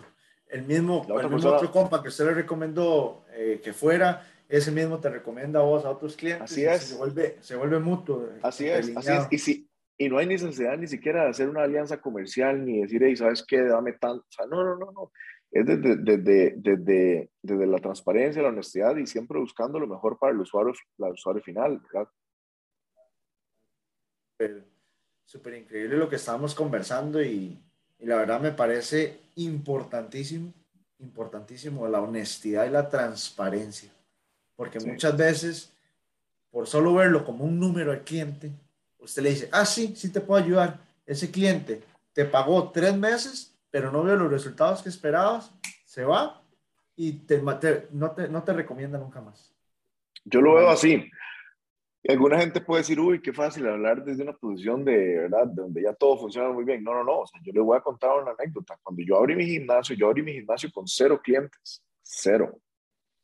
Y tenía tres meses guardados de, de gasto operativo y tenía tres meses para alcanzar mi punto de equilibrio. Si a los tres meses no alcanzaba mi punto de equilibrio, yo no sabía qué iba a hacer. Esa es una historia real. Y llegaban clientes y me decían, uy, es que yo lo que quiero es tal cosa. Yo, por ejemplo, yo quiero hacer CrossFit. Y, y, a pesar de que no tengo nada en contra de CrossFit, yo les decía, es que yo no, yo no hago CrossFit. O sea, yo no lo practico. Y tal vez yo, yo necesitaba ese cliente. Yo lo quería. Claro. Y él, quería, y él quería entrenar ahí conmigo, pero quería hacer algo que yo no le iba a poder ofrecer. O sea, lo es. Entonces, no, no es fácil. No estoy diciendo que sea fácil y, y uno suda tacacos, o sea, yo, yo lo viví, pero, pero desde mi experiencia, yo digo, vale la pena, porque el ser congruente, el ser consistente con lo que usted quiere, es lo que da mejores resultados y es lo que es más sostenible en el largo, en el largo plazo. Claro, y en, ese, en, este, en esta frase que usted dice del, del, de la honestidad y la transparencia, creo que también va de la mano que en veces hay que perder para poder ganar. Entonces, es mejor perder a un cliente porque usted no puede ayudarle con el objetivo que esa persona quiere y que esa persona se vaya contento porque fue honesto con usted y después vuelve otros clientes, como usted decía, la cadena entrelineada. Sí, ah. y yo creo que lo que más valora, lo que más valora el cliente es, yo, yo explico esto en mis cursos, bueno, no sé si vos sabías, pero yo, yo doy cursos, ya estaba dando cursos acá en Costa Rica y por eso se creó Legacy. Yo le digo eso, yo creo que ningún cliente nunca se va a quejar si usted le dice las cosas pensando en lo que usted cree que es mejor para esa persona, desde una, desde una posición responsable y profesional. ¿Por qué? Porque usted le está mostrando que usted, número uno, se preocupa por esa persona y número dos, quiere lo mejor para ella. O sea, nadie se, nadie se puede enojar por eso, o sea, nadie. Ahorita usted estaba hablando sobre cursos y capacitaciones a nivel nacional. Eh, ¿Cuáles son esos cursos? ¿De cómo se llaman? Eh, yo sé un poquito ya, pues yo lo he investigado también y he escrito sobre los cursos, pero coméntenlos así para que la gente que nos escucha pueda obtener también su información. Claro. Bueno, la, la, la, historia de dar cursos también fue muy interesante, o sea, nació a partir de una conversación que tuve con mi hermano, que falleció también hace dos años, eh, y él fue el que me motivó y me instó a, a empezar a, a, a alzar más mi voz ya como Víctor Carrillo y, no solo como parte de una organización, en este caso de First. La idea, tengo, tengo ahorita dos cursos principales, que son los que, los que he desarrollado más a los, últimos dos años, que es entrenamiento de la fuerza, que nació con la idea de, de, cerrar un hueco que había muy grande entre, entre no, solo, no solo información de qué es fuerza, sino de cómo entrenarla y cómo aplicarla en diferentes contextos eh, o situaciones. Por ejemplo, desde una persona que nunca en su vida ha hecho fuerza hasta una persona que ya tiene dos, tres, cuatro, cinco años de entrenar, hasta una persona altamente este, entrenada. Entonces, mi, mi curso de fuerza lo que brinda es eso, es, toda esa plataforma desde cero hasta 100 para desarrollar la fuerza a cualquier persona literalmente que se ponga frente suyo. Eh, obviamente solo explico nueve metodologías porque existen mil formas de, desarrollar la fuerza, pero yo explico nueve, las cuales yo he podido practicar y aplicar consistentemente tanto Víctor como en el gimnasio y que me han dado muy buenos, muy buenos resultados, que son sostenibles en el tiempo. Ese es uno y el otro, y el otro es entrenamiento antiglucolítico. ¿Por qué nació la idea de explicar entrenamiento antiglucolítico? Porque una conversación con unos amigos, entrenadores, nos estábamos quejando de, que todo el mundo hace hit y hit y hit y hit, ¿verdad? Y yo decía, madre, pero ¿qué estamos haciendo al respecto? O sea, la gente hace lo que conoce. El entrenador hace lo que sabe. Y si ellos no saben otra cosa, como dice el dicho, o sea, eh, if, I, if I would have known better, I would have done better. Si yo hubiera sabido o si hubiera conocido mejor, lo hubiera hecho mejor, pero muchos no saben. Entonces digo, ok, vamos a darles otra oportunidad de, de, de, de cómo entrenar y eso es entrenamiento antiglucolítico, que básicamente es, es, es, es una forma muy diferente de, desarrollar el acondicionamiento físico de la persona. Esos son los dos, los dos cursos principales que tengo ahorita. Eh, ahorita voy a dar un curso gratuito, 100%, que es sobre adaptaciones del entrenamiento. Yo me metí ahí. Muy bien, bueno, me alegro bastante. O sea, ahí voy a desarrollar toda la ciencia que hay detrás de la adaptación, que la gente tal vez no lo sepa para crear un poco más de conciencia y también crear un poco más de, de, de, dirección a la hora de, de, saber qué es lo que se está haciendo, o sea, porque muchos hablamos de la adaptación, pero también no sabemos qué es y cómo lo estamos viendo y cuál es su importancia. Entonces, de eso vamos a hablar. Y tengo otros cursillos por ahí que ya vienen en camino. Tengo uno que va a salir muy próximamente en, en, colaboración con un amigo y colega, el doctor Felipe de Lillore. Vamos a hablar sobre entrenamiento post-COVID, porque hay muchísimas cosas que uno puede saber y aplicar en entrenamiento post-COVID, que es una realidad. Ahorita mucha gente está saliendo de COVID y es bueno tener cierto lineamiento de cómo poder darle mejores recomendaciones para, que, para buscar lo mejor para esa persona. Y luego, esos son los que estamos ahorita, y luego el Legacy, eh, bueno, tengo el nivel 2 de fuerza, pero ahorita no tengo ninguno agendado porque honestamente ya no tengo más semanas en el calendario. si, se me, si, se me, si, se me, libera algún fin de semana, lo, lo, lo meto. Eh, al igual que, que, que, otros cursos que queremos hacer, porque ahorita toda la energía está orientada hacia la mentoría que tiene que iniciar entre marzo y abril, y hacia la plataforma de Legacy, que ya iban a ser una infinidad de cursos virtuales. Ya tienen, ya tienen este, me imagino, un mercado meta a quién le quieren llegar a toda esa mentoría, ¿verdad? Sí, sí, sí, sí, ya, ya hay, bueno, ya, ya ha habido un proceso, ¿verdad? De recolección de datos, de segmentación del nicho y demás. Eh, la, la, la, mentoría va a tener una forma de trabajarse un poco diferente. Se va a mandar a una aplicación donde se va, se va a recibir las aplicaciones de las personas. Y yo personalmente me voy a sentar a ver cada una de las aplicaciones y elegir cuáles personas creo que, que están listas y aptas para la mentoría. Porque mi idea no es nada más crear un producto nuevo y, ¿verdad? y sacarle plata del bolsillo a la gente eh, sin, sin que esa persona se asegure que va a recibir muchísimo más a cambio. y, y, es lo mismo, o sea, el, mismo concepto, o sea, de transparencia y honestidad con un cliente un gimnasio es lo mismo acá, o sea, si viene un MAE que tiene dos meses de ser entrenador y me quiere pagar una mentoría que va a costar, no sé, miles de dólares, por ejemplo, yo sé que no es lo mejor para esa persona. Entonces prefiero decirle, todavía no. Sí. Entonces, eh, así va a ser el proceso, va a ser como un proceso de selección y ya una vez se termine la preselección se envían las notificaciones, se hacen entrevistas y después del proceso de entrevistas ya se decide cuántas personas van a entrar, porque son solo cinco o seis espacios nada más. me interesa un montón, de verdad. Esa parte me encantaría poder estar. Obviamente hay que ver los temas financieros, ¿verdad? Porque claro, claro. sabemos que son mentorías y que pueden costar bastante dinero pero sé que me podría ayudar un montón a crecer aún más mi negocio, a crecer como persona, como profesional. Y la verdad que estoy súper interesado. Vamos a, vamos a darle chance que cuando ya la lances, pues voy a ver qué puedo hacer para poderme meter y que me entreviste. para ver si puedo entrar. no, gracias, gracias más bien por el apoyo y por la disposición. Eh, usted es uno de los máximos exponentes a nivel de Costa Rica y quiero replicar, en el buen sentido de la palabra, copiar lo bueno que usted ha hecho para lo que es mi negocio y para lo que es este, también mi vida, como es el, el entrenamiento, como es la fuerza, como es de toda esta cuestión holística de lo que es la actividad física. Entonces, para mí eso es importante. Muchas gracias.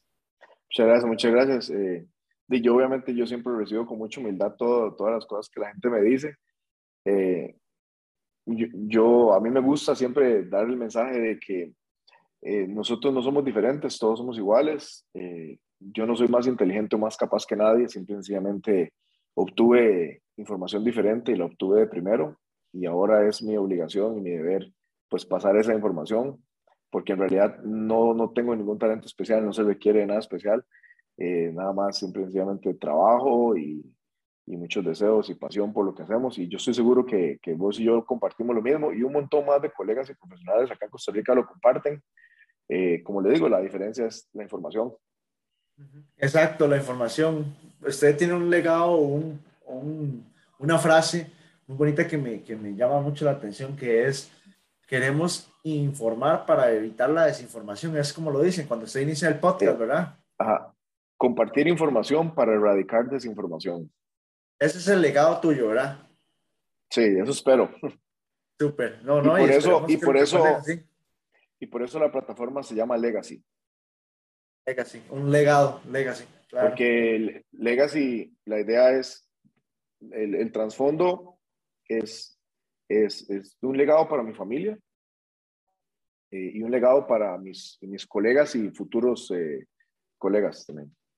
Súper, claro, muy bonito y la verdad que, Vic, te deseo lo mejor en ese proyecto, que ojalá te vaya súper bien y bueno, vas a contar con, conmigo para lo que necesites también y Gracias. lo que podamos ayudar con mucho gusto. Me encanta poder ayudar a las personas, creo que tenemos ese bien común igual y en lo que podamos ayudarle con muchísimo gusto. Vic, gracias, muchas gracias. Quiero que me, que me digas más o menos, yo sé que me puedes decir muchas cualidades, pero dígame tres cualidades que debe tener un líder. Un líder. El, líder tiene que saber escuchar. O sea, es, es lo primero, saber escuchar y a partir de la escucha tiene que desarrollar una muy buena habilidad comunicativa. Y esa habilidad comunicativa tiene que ser asertiva, ¿cierto? Pero una vez más, tiene que ser lo más real y genuina posible. Porque ¿qué es lo que ocupa un líder? El líder lo que ocupa es que su visión o su meta o, lo que yo quiero no solo se plasme, sino que se respire y se transpire en todas las demás capas de la organización. Y si hay algo con lo que la gente se conecta o hay algo que la gente valora, es, es que sea algo real, algo genuino y que se sientan valoradas, o sea, que esa persona se sienta, y por eso es que escuchar. Y todo empieza por ahí. Y a partir de eso usted puede construir lo que usted quiera, pero si usted no sabe escuchar, no se sabe comunicar y no, se, y no lo hace de forma real, eh, va a ser difícil que cualquier otra cosa funcione. Creo que dentro de los cursos que debería llevar un coach o un educador físico o un terapeuta físico, creo que sería un curso de comunicación, comunicación asertiva. Eh, sí, yo próximamente, pero yo próximamente voy a hacer un post sobre eso, sobre cinco cualidades que yo creo que ocupa un coach y algo de lo que muy poca gente habla es sobre habilidades comunicativas. O sea, eso es fundamental porque ocupamos ser muy, muy, muy eficientes a la hora de hablar con la gente. A la hora de dar el mensaje, sí. Claro. Muy importante ese aspecto del, de saber comunicarse asertivamente sin decir mucho. Y una vez el mensaje directo. Quiero que sepa esto, esto, esto. Y eso es lo más importante. No que le ande por acá, después se ande por acá, después no sirve. ¿Tienes, ¿Tienes algún mentor hoy en día? Antes comentó algunos, ¿verdad? Pero... He tenido muchos, he tenido mucho a lo largo de mi carrera. Eh, ahorita no tengo un mentor, digamos, eh, bueno, siempre me apoyo en, muchos de ellos. Eh, Fabio Sonín es uno, una persona que me ha ayudado muchísimo, Brett Jones también, al mismo Pavel, lo paso molestando siempre por, por, por email y, y, él tiene la amabilidad siempre de, de, responderme, más que todo en cuanto a temas de entrenamiento, temas ya muy técnicos, cosas muy así. Tengo otros amigos que se han comportado como mentores, el doctor Pat Davidson es un gran amigo mío, eh, Charlie Wengroff y, y, Joel Jameson son, son, tres, son tres grandes exponentes del entrenamiento a nivel mundial que, que me dieron la oportunidad de, acercarme a ellos más como amigo y es algo que yo valoro un montón. Entonces, eh, pues tenemos esa relación que también me ha ayudado muchísimo. Pero sí, a lo largo de mi carrera sí me ha tenido que apoyar en, muchísimas personas. Honestamente, no existe tal cosa como que, ah, de verdad, uno puede todo solo, o sea, no. Y, y, si hay algo en lo que yo he predicado con ejemplo es en invertir en mi educación continua. O sea, yo todos los años estoy invirtiendo en educación continua. Actualmente, como le digo, estoy en el proceso para el doctorado, pero aparte de eso estoy llevando un curso de especialización en, en, en todo lo que son hormonas, trabajo eh, testosterona y otras cosas. Y, y, sí, y voy para un par de, de cursos ahí también eh, con Pavel sobre, sobre más entrenamiento de fuerza y más entrenamiento de condicionamiento físico. Entonces, tengo muchos mentores, no podría mencionar solo uno. O sea, eh, siempre me ha apoyado mucha gente y, y he tenido la, la, bendición de que me han, me han, muchos de ellos me han recibido y me han aceptado como de sus amigos. Claro, qué bonito eso, ¿verdad? Poder llegar y, y la comunicación que puede existir tan fácil ahora, un email, una videollamada, puedes estar acá, puedes estar en Europa, en China, que, que igualmente se puede hacer y ahora estamos en la era de la tecnología, la era de la información. Sí, sí, sí. Algo que a mí me ha ayudado mucho también es, al, al, tal vez al ser más aterrizado y más humilde, es porque he tenido la oportunidad de rodearme con entrenadores que son increíblemente exitosos, que, que han hecho carreras muy, muy, muy grandes, muy importantes, generando sumas de dinero ridículas que uno no menciona, y se han mostrado tan abiertos y, tan, tan, tan, tan, humildes que eso es, eso es, es, contagioso. Y eso es algo que yo también quiero comunicar, o sea, que creo que nuestro gremio ocupa más eso, o sea, gente, ¿verdad?, más humilde, más aterrizada, que, que quiera colaborar más, claramente, pues como todo, ahí hay, hay límites, pero, pero contestar un mensaje o una cosa así, eso, eso no cuesta nada. Sí, creemos que tenemos que dejar ese orgullo, ese agrandado, como, como le decía, es que ese es un agrandado abajo, eso ya no sirve, no es saludable ni para usted ni para lo que lo rodean.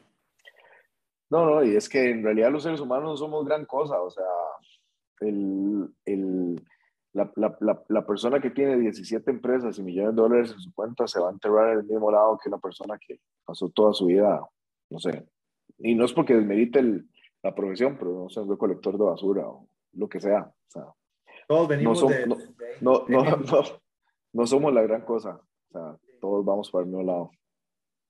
Cuénteme cómo es tener un negocio en Costa Rica, Vic.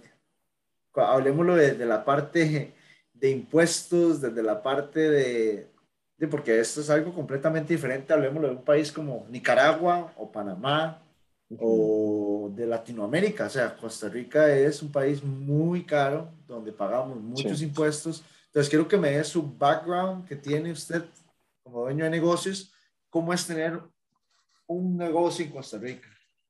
Es un reto, es un gran reto, es, es eh, requiere de, mucha, de mucho ingenio, hay, que ser muy ingenioso también y hay que aprender a trabajar alrededor de todas estas limitaciones y, y buscar cómo ir creciendo poco a poco. O sea, eh, desafortunadamente, pues no podemos cambiar todo, todo ese contexto ¿verdad? De, de, impuestos y trabas y pocas oportunidades para el emprendedurismo y demás, pero yo creo que podemos trabajar alrededor de él eh, mi, mi, experiencia ha sido, ha sido dura, la verdad.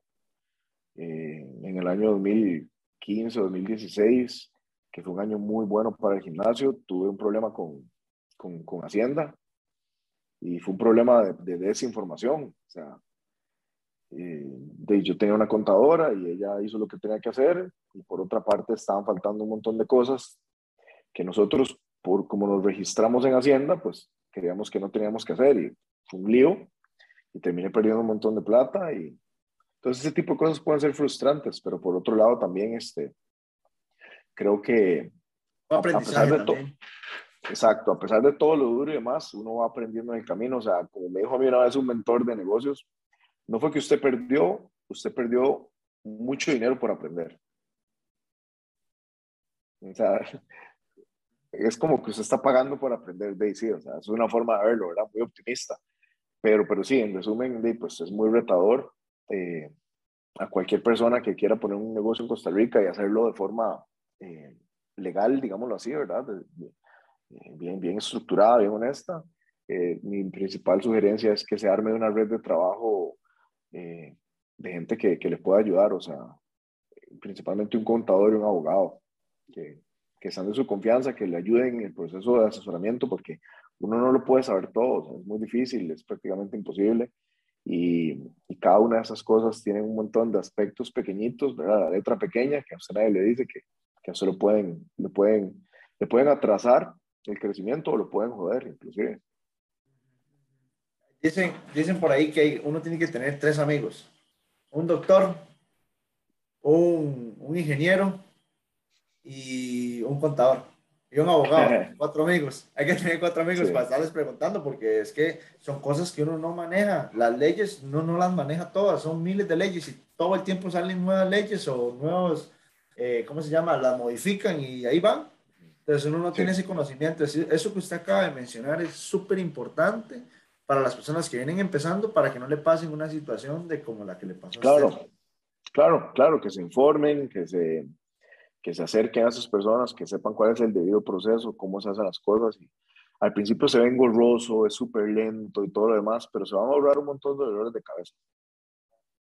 Cuénteme un poquito ¿quién fue más fundamental para vos en, en tu vida?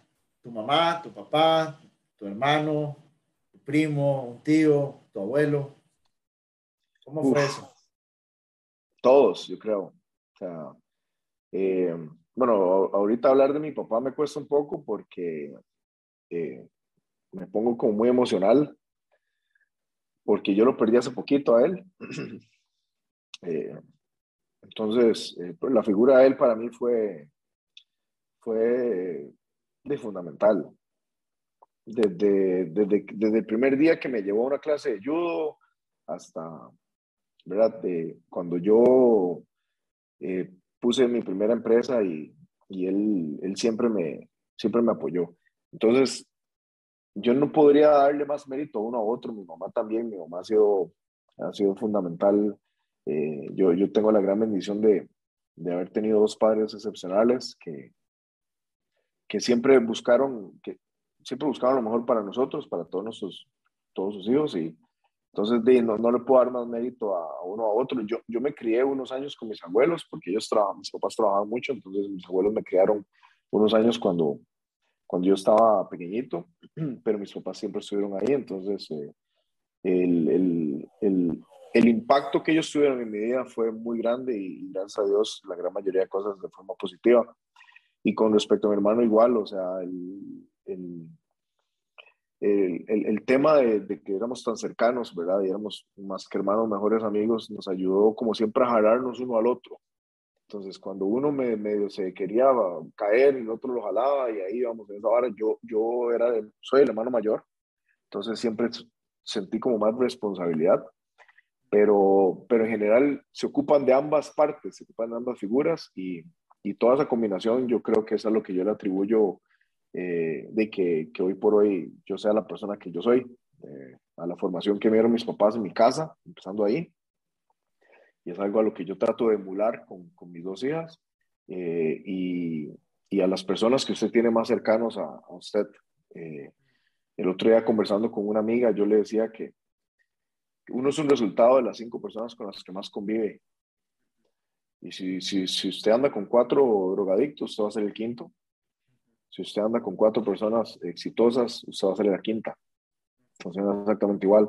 Eh, y en ese sentido, pues yo he tenido la bendición de rodearme de gente que me ha impactado para bien. Y, y por eso es lo que yo soy hoy día, digamos.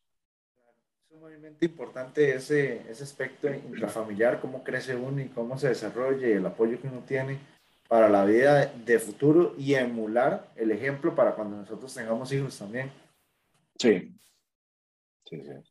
Bro, ¿cuál es el paso o el seguimiento que debe tener un coach o el, el conocimiento que debe tener un coach para alcanzar el éxito? Uf, yo, yo creo que lo primero es que usted como coach tiene que delimitar tiene que definir qué es el éxito para usted. O sea, creo que eso es lo primero. O sea, eh, si el éxito usted lo cuantifica en plata, si el éxito usted lo, lo, lo, cuantifica en reconocimiento, si el éxito usted lo cuantifica en, no sé, certificaciones, eh, no sé, en empresas, ¿en, qué? O sea, ¿qué es el éxito para usted? Definir esa frase primero, ese, el éxito para, para mí, o sea, yo, yo todavía no he logrado llegar a una definición final, pero sí le puedo decir qué busco yo, o sea, para mí como entrenador y, cuál es ese éxito que yo busco. Yo, yo busco dejarle algo a cualquier persona, o sea, algo bueno a cualquier persona que se acerque a mí, en cualquier contexto, como entrenador, como dueño de negocio o como, o persona, como ser humano. Y, y que cualquier persona que se acerque a mí diga exactamente lo mismo de mí. O sea, que no diga, uy, es que, que uno diga, es que qué tal madre era un hijo de puta, perdón por la mala palabra, tal madre era un juega vivo, tal no, que todo el mundo diga lo mismo. O sea, ok, si ese madre era así, así, así, así. Porque eso demuestra mucho la congruencia que usted tiene en sus actos, o sea, y para mí, para mí eso es el éxito, honestamente. Eh, y, y que yo, yo, soy muy soñador y muy visionario y, y, yo la verdad lo digo abiertamente, aunque mucha gente ya se ha burlado de eso. Eh, yo, yo hago lo que hago porque yo quiero marcar un antes y un después en la forma en la que se entrena en Costa Rica. Y quiero marcar un antes y un después en la forma en la que los profesionales se ven a sí mismos en este ámbito en Costa Rica. Mm. Y, y, y, yo quiero dejar ese legado y, y, para mí, si yo logro eso, eso va a ser éxito. Bro, vas por muy buen camino, o sea, vas súper encaminado. La verdad que ya estás en el trillo. Eh, para mí, como yo lo veo a usted en los exponentes, usted se con otras personas, con el machete abriendo la selva, medio de la selva abriendo el trillo. Y ahí vamos nosotros atrás, siguiendo ese trillo. Entonces, eso que usted acaba de decir, creo que ya lo va logrando y la forma en como la gente está entrenando en Costa Rica está cambiando. Está cambiando, man. Y es gracias a usted. ¿Por qué? Porque, vuelvo y repito, el legado que usted tiene, el legacy, informar para, la para no tener desinformación, ha hecho que mucha gente pueda ir en ese trillo que usted ha ido, hecho, eh, ha ido haciendo durante años. Entonces, ahí vas, va súper bien, te felicito, sígale dando, va, va increíble, o sea, es un ejemplo a seguir y vamos, vamos por el mismo camino. Yo voy por el mismo camino que, que vas dándole y te veo como un mentor para mí, que esa es la idea de este podcast, aprender de usted. No, muchas gracias, ma. Yo lo recibo como, con mucha humildad y no, de verdad que muy agradecido. Eh, como le dije al principio, yo creo que, que, el ser tan terco es lo que me ha ayudado mucho a, a no desistir, porque, porque todavía queda mucho trabajo también por delante y, y nada más, yo, yo sigo así súper motivado. Yo siempre digo que yo me levanto todos los días con, con, con, con el corazón en, en, en, fuego y el alma en, el alma en fuego y el corazón en furia para, para, para que nada uno lo, lo opaque y lo detenga. Entonces ahí seguimos aportando un poquito por lo menos y siempre muy agradecido por todo el apoyo, porque la verdad la gente ha apoyado bastante la iniciativa. Claro, claro, no, no, súper bien. ¿Cuál es el mindset que debe tener ese emprendedor? Ese, ese, ese mindset. Yo le voy a contar algo. Yo, yo no sé yo no sé los otros, pero algo que a mí me ha cambiado la vida, o sea, es, es, es tener la habilidad o la certeza de creer en las cosas que usted no puede ver. Es tener la certeza de creer en todo aquello que usted no puede ver. Eso yo le llamo visualización. Y en base a la visualización, usted puede orientar sus pensamientos hacia lo que quiera, porque el pensamiento es es lo más importante que uno tiene, porque a partir del pensamiento se, inclusive se desencadenan reacciones químicas, hormonales, fisiológicas, como si usted estuviera haciendo algo en la vida real y solo está aquí en su cabeza. Por lo tanto, lo que pasa aquí en la cabeza es, es fundamental. Y, y, otra cosa que a mí personalmente me ha ayudado mucho todos estos años y me sigue ayudando es a tratar de mantener la mente fría ecuánime en medio de, situaciones muy adversas, porque un emprendedor como nosotros tiene que aprender a mantener la, cabeza fría en medio del caos, porque si hay una constante en el emprendedurismo es incertidumbre y cambio. Y el incertidumbre, el incertidumbre y el cambio, el cambio constante, la incertidumbre y el cambio, crean caos en el entorno. Y si usted no sabe mantener la cabeza fría, ecuánime, en medio de ese caos, es muy probable que tome no tan buenas decisiones o se caiga muy rápido. En mi caso personal, yo he tomado muchas malas decisiones, muchísimas malas decisiones, pero gracias a Dios no me he caído, o sea, me mantengo ahí, o sea, me doblo, me tuerzo, ¿verdad? Otra vez para arriba y démosle. Pero, pero, pero usted sabe que inclusive estando doblado, usted ya sabe que usted se va a volver a enderezar, o sea, parte por la terquedad y parte por esa mentalidad que le digo yo de mantener la cabeza fría, inclusive cuando la vara no se ve nada bien. Hace poco me hicieron una entrevista y me preguntaron qué ha sido lo más fuerte que usted ha hecho en su vida. Y lo quiero compartir porque tal vez le pueda ayudar a alguien. Y lo más fuerte que yo he hecho en mi vida es, es mentirme a mí mismo hasta convencerme de que absolutamente todo está bien cuando nada está bien porque eso me permite mantener mi cabeza fría y enfocada en lo que yo quiero. Alguna gente puede decir, fue puta, es más está loco, o sea, es más un sociópata. Yo no lo veo así. Yo lo veo como una cuestión de, de, de, optimismo, de mentalidad, de, de enfoque. de enfoque. Entonces, para, para mí eso, eso es, un, es, una gran cualidad o, es algo que la gente podría, podría practicar. Claro, ahorita que usted hablaba sobre la visión, digamos que hay que tener uno mentalmente todo el juego que entra en la cabeza, ese self-talk que uno tiene con uno mismo, el tener la mente fría, el tener la mente en lo que usted realmente quiere, ¿cómo hace usted para poder este, sentarse y poder visualizar lo que usted quiere? ¿Qué ejercicios aplica? Eh, qué sé yo, yoga o te sentás solo, te vas para la montaña a caminar o qué haces? Bueno, a mí me gusta mucho estar solo. Yo paso mucho tiempo solo. Eh, es algo que necesito para mi salud. Eh, también me gusta estar rodeado de personas, o sea, lo disfruto bastante. Pero en mi caso, o sea, yo trabajo mi mente todos los días a primera hora de la mañana sin ningún tipo de excusa. Para mí es lo más importante. tengo mis rituales de, de, que es algo que hago instintivamente desde que soy un carajillo y han, y han ido evolucionando a medida que me he expuesto a mejores mensajes, ¿verdad? Diferentes mensajes. Eh, usualmente inicio todas mis mañanas respirando y mientras respiro doy gracias. Yo doy gracias a Dios, doy gracias al universo y me tomo un par de minutos nada más. Eh, siempre eh, le pido a Dios y al universo que me permitan solo por hoy, solo por el día de hoy, dar lo mejor de mí, indiferentemente de cómo me sienta. Eso me ayuda mucho también. Eh, escribo, escribo mis, mis pensamientos. Eh, usualmente lo escribo en la noche para poder descansar mejor. Escribo lo, lo, que, lo que pienso.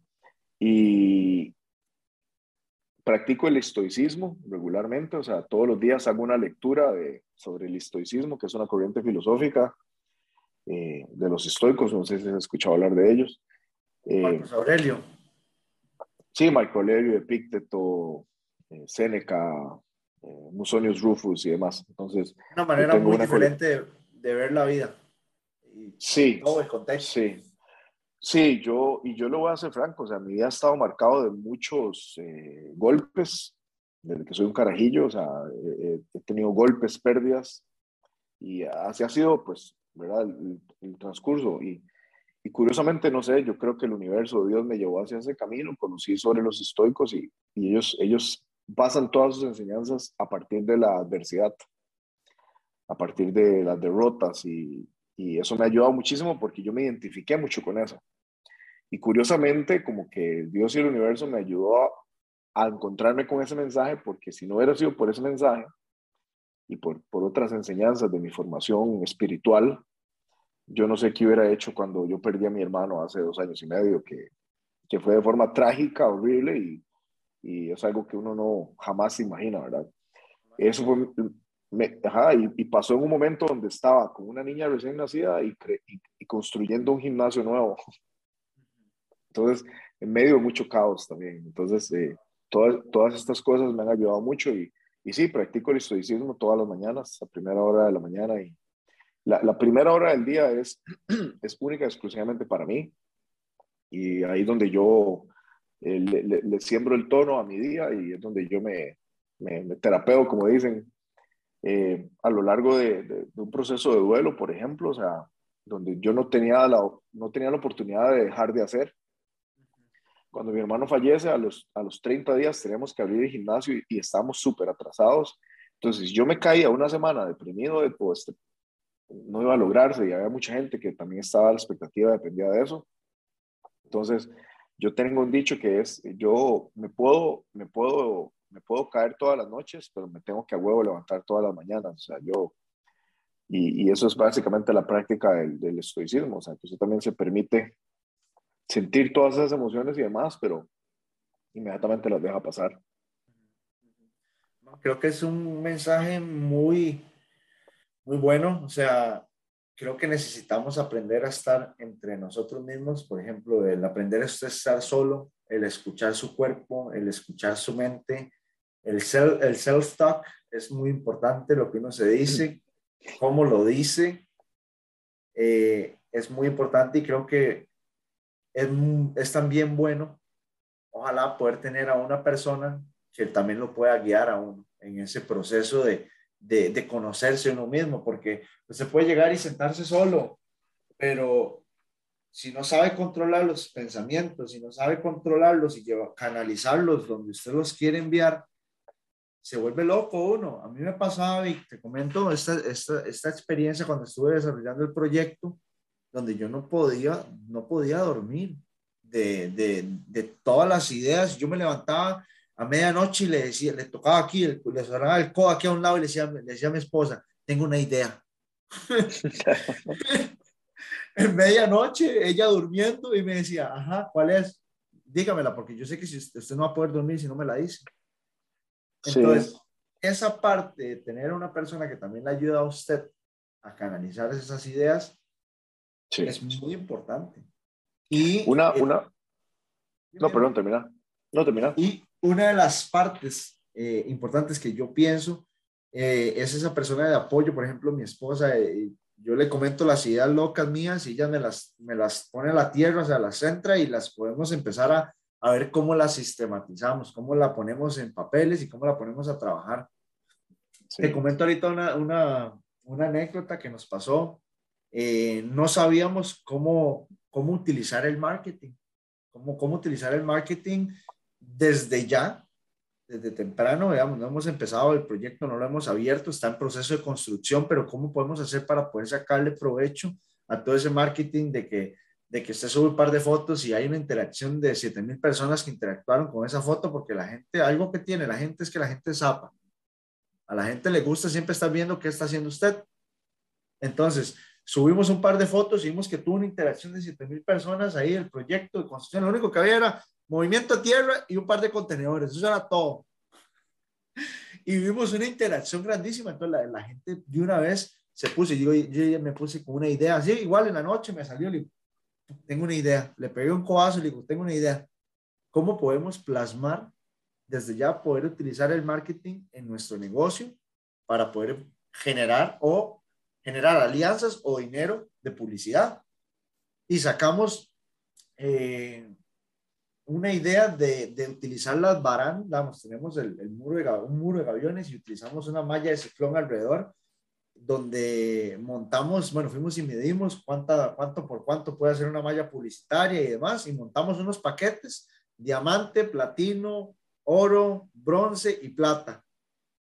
Y les pusimos precios, y nos ha llegado cantidades de personas, por ejemplo, ya nos llegó una, una televisora que se llama Cable Brunca de Buenos Aires, que quieren este, eh, empezar una alianza comercial con nosotros, que para, para mí es súper importante claro. tener esa alianza, esa alianza comercial. Y esa idea nació de la noche, un pensamiento nada más.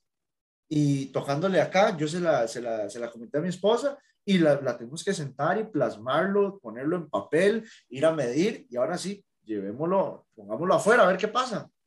Y se ha vendido bien y se, se creo que va a ser un boom y le tenemos la preinauguración que nos va a, a, generar ingresos sin tan siquiera haber empezado el proyecto. Una gran idea, sin duda, es ingenio. Y, y, y digo que el, el, el, un emprendedor tiene que ser muy ingenioso. Es una muy buena cualidad. Sí, claro, tiene que ser muy ingenioso, pero mil veces me pasa eso, volviendo al tema del, del self-talk y todo eso, yo cuando estaba empezando el proyecto a mí no podía dormir y algo que hice fue poner una alarma en el teléfono para cada vez, cada hora, pum, ponía el pensamiento que tenía. Me sonaba la alarma y me decía, ¿cómo te sientes, César? Y yo me preguntaba a mí mismo, ¿cómo me siento? Me siento así, me siento acá, me, ok, he tenido eh, una recaída, me siento triste, ok, ¿qué puedo hacer para poder es, eh, sentirme mejor? Entonces, el preguntarme, podemos utilizar la, la, tecnología para llegar y preguntarme cómo me siento yo en ese momento. Si me siento feliz, escríbelo, expréselo. ¿Se siente feliz? Sí. Siéntase feliz, abrace al que tiene al lado, ámelo, diga, dígale, te quiero, te quiero. O sea, esas cosas en veces uno no las hace. Y este, sí. empecé a ponerlo en práctica en mi vida y creo que como que fluye más fácil. Ya no, ya no claro. estoy con tanto pensamiento en la cabeza. Claro, el, el, escribir lo que uno piensa tiene un poder muy grande sobre la cabeza y eh, tanto, tanto liberador como también de enriquecimiento, depende cómo uno lo use, o sea, pero escribir es una gran herramienta. Claro, o quizás, digamos, hay muchas personas que no tengan esa, esa disciplina de agarrar un lapicero y agarrar una hoja y ponerse a escribir, lo que pueden hacer es hacer ese ejemplo de que hice de, de, poner una alarma en el teléfono cada tres horas, cada seis horas y ponerte, eh, qué sé yo, Randall, eh, Víctor, ¿cómo te sientes hoy? ¿Qué tienes? Desde la parte emocional y física y espiritual, ¿cómo te sentís? Y decírselo usted mismo.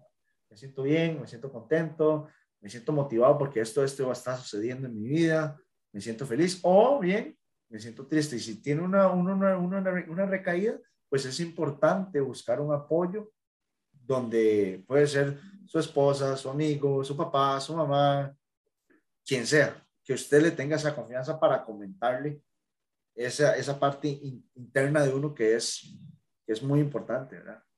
Totalmente, sí, sí, totalmente de acuerdo. Vic, una última pregunta ya para, para ir concluyendo.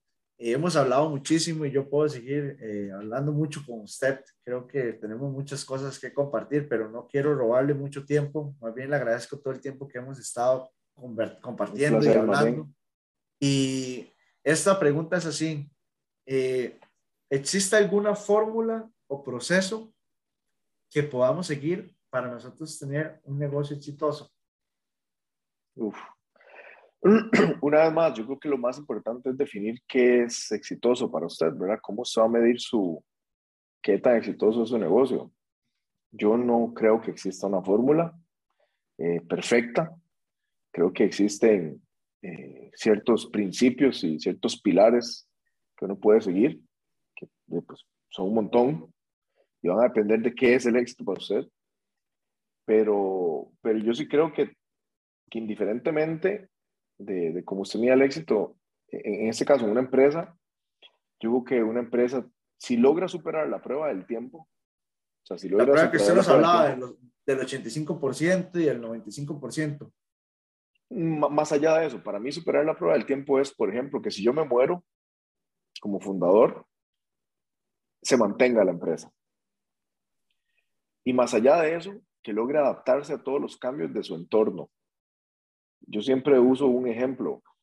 Todo el mundo sabe quién es Kodak, ¿cierto?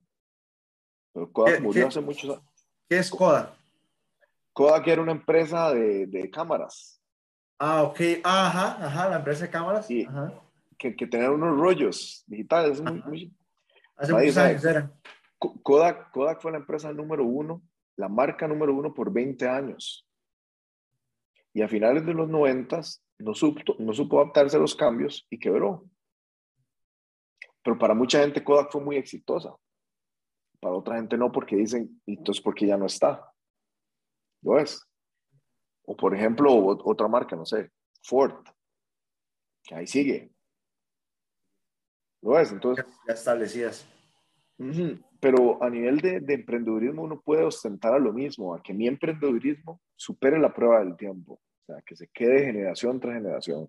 Eso, eso, para mí, eso para mí sería un reto muy chido, así es como yo me gustaría medir el éxito, vamos a ver. Pero más allá de eso también que, que eso es por una parte, pero por otra parte, que cada uno de sus componentes, llámese colaboradores, llámese como se llame, sientan un sentido de pertenencia y orgullo grande. Eso, eso dice mucho de su organización, eso dice mucho de su empresa, o sea, que la gente que la gente no solo tenga ese sentido de pertenencia, sino que se sienta orgulloso de ser parte de eso. Porque eso quiere decir que usted está tomando en cuenta muchos más aspectos que no solo la parte financiera, por decirlo así. Entonces, este, volviendo a la pregunta, creo, que no tengo una respuesta perfecta para eso, o sea, porque yo creo que no existe una fórmula como tal. ojalá fuera así de fácil. Nada más seguirla. ojalá fuera así de fácil. Eh, creo que cada uno de nosotros, los emprendedores, vamos desarrollando nuestras propias fórmulas. Como le digo, sí ya hay cosas que se han escrito y han superado la prueba del tiempo y muchas de ellas son algunas de las que yo utilizo, como por ejemplo procedimientos operativos estandarizados y demás, o sea, que, que se sabe que son fundamentales para el sostenimiento y el crecimiento de una empresa. Genial. Creo que vamos a dejarlo por acá el podcast. Este, vamos a tener en algún otro momento otra conversación donde vamos a hacer otro tipo de preguntas, podemos hablar un poquito más sobre fuerza, hablar sobre entrenamiento, pero la idea principal de este podcast es como, tiene un, un, enfoque muy parecido al, al, que usted tiene y al que usted lleva, que es poderle ayudar a la mayor cantidad de personas que son dueños de negocios con nuestras experiencias y con nuestro eh, conocimiento, podamos darle una visión diferente a la que ellos pueden ver, ayudarles en todo ese aspecto. Yo, como dije al principio, feliz, agradecido, honrado y, y muy contento de verdad de la invitación y de poder aportar aunque sea un poquito. Novik, muchas gracias. Hasta aquí llegamos con el podcast. Bendiciones, pura vida.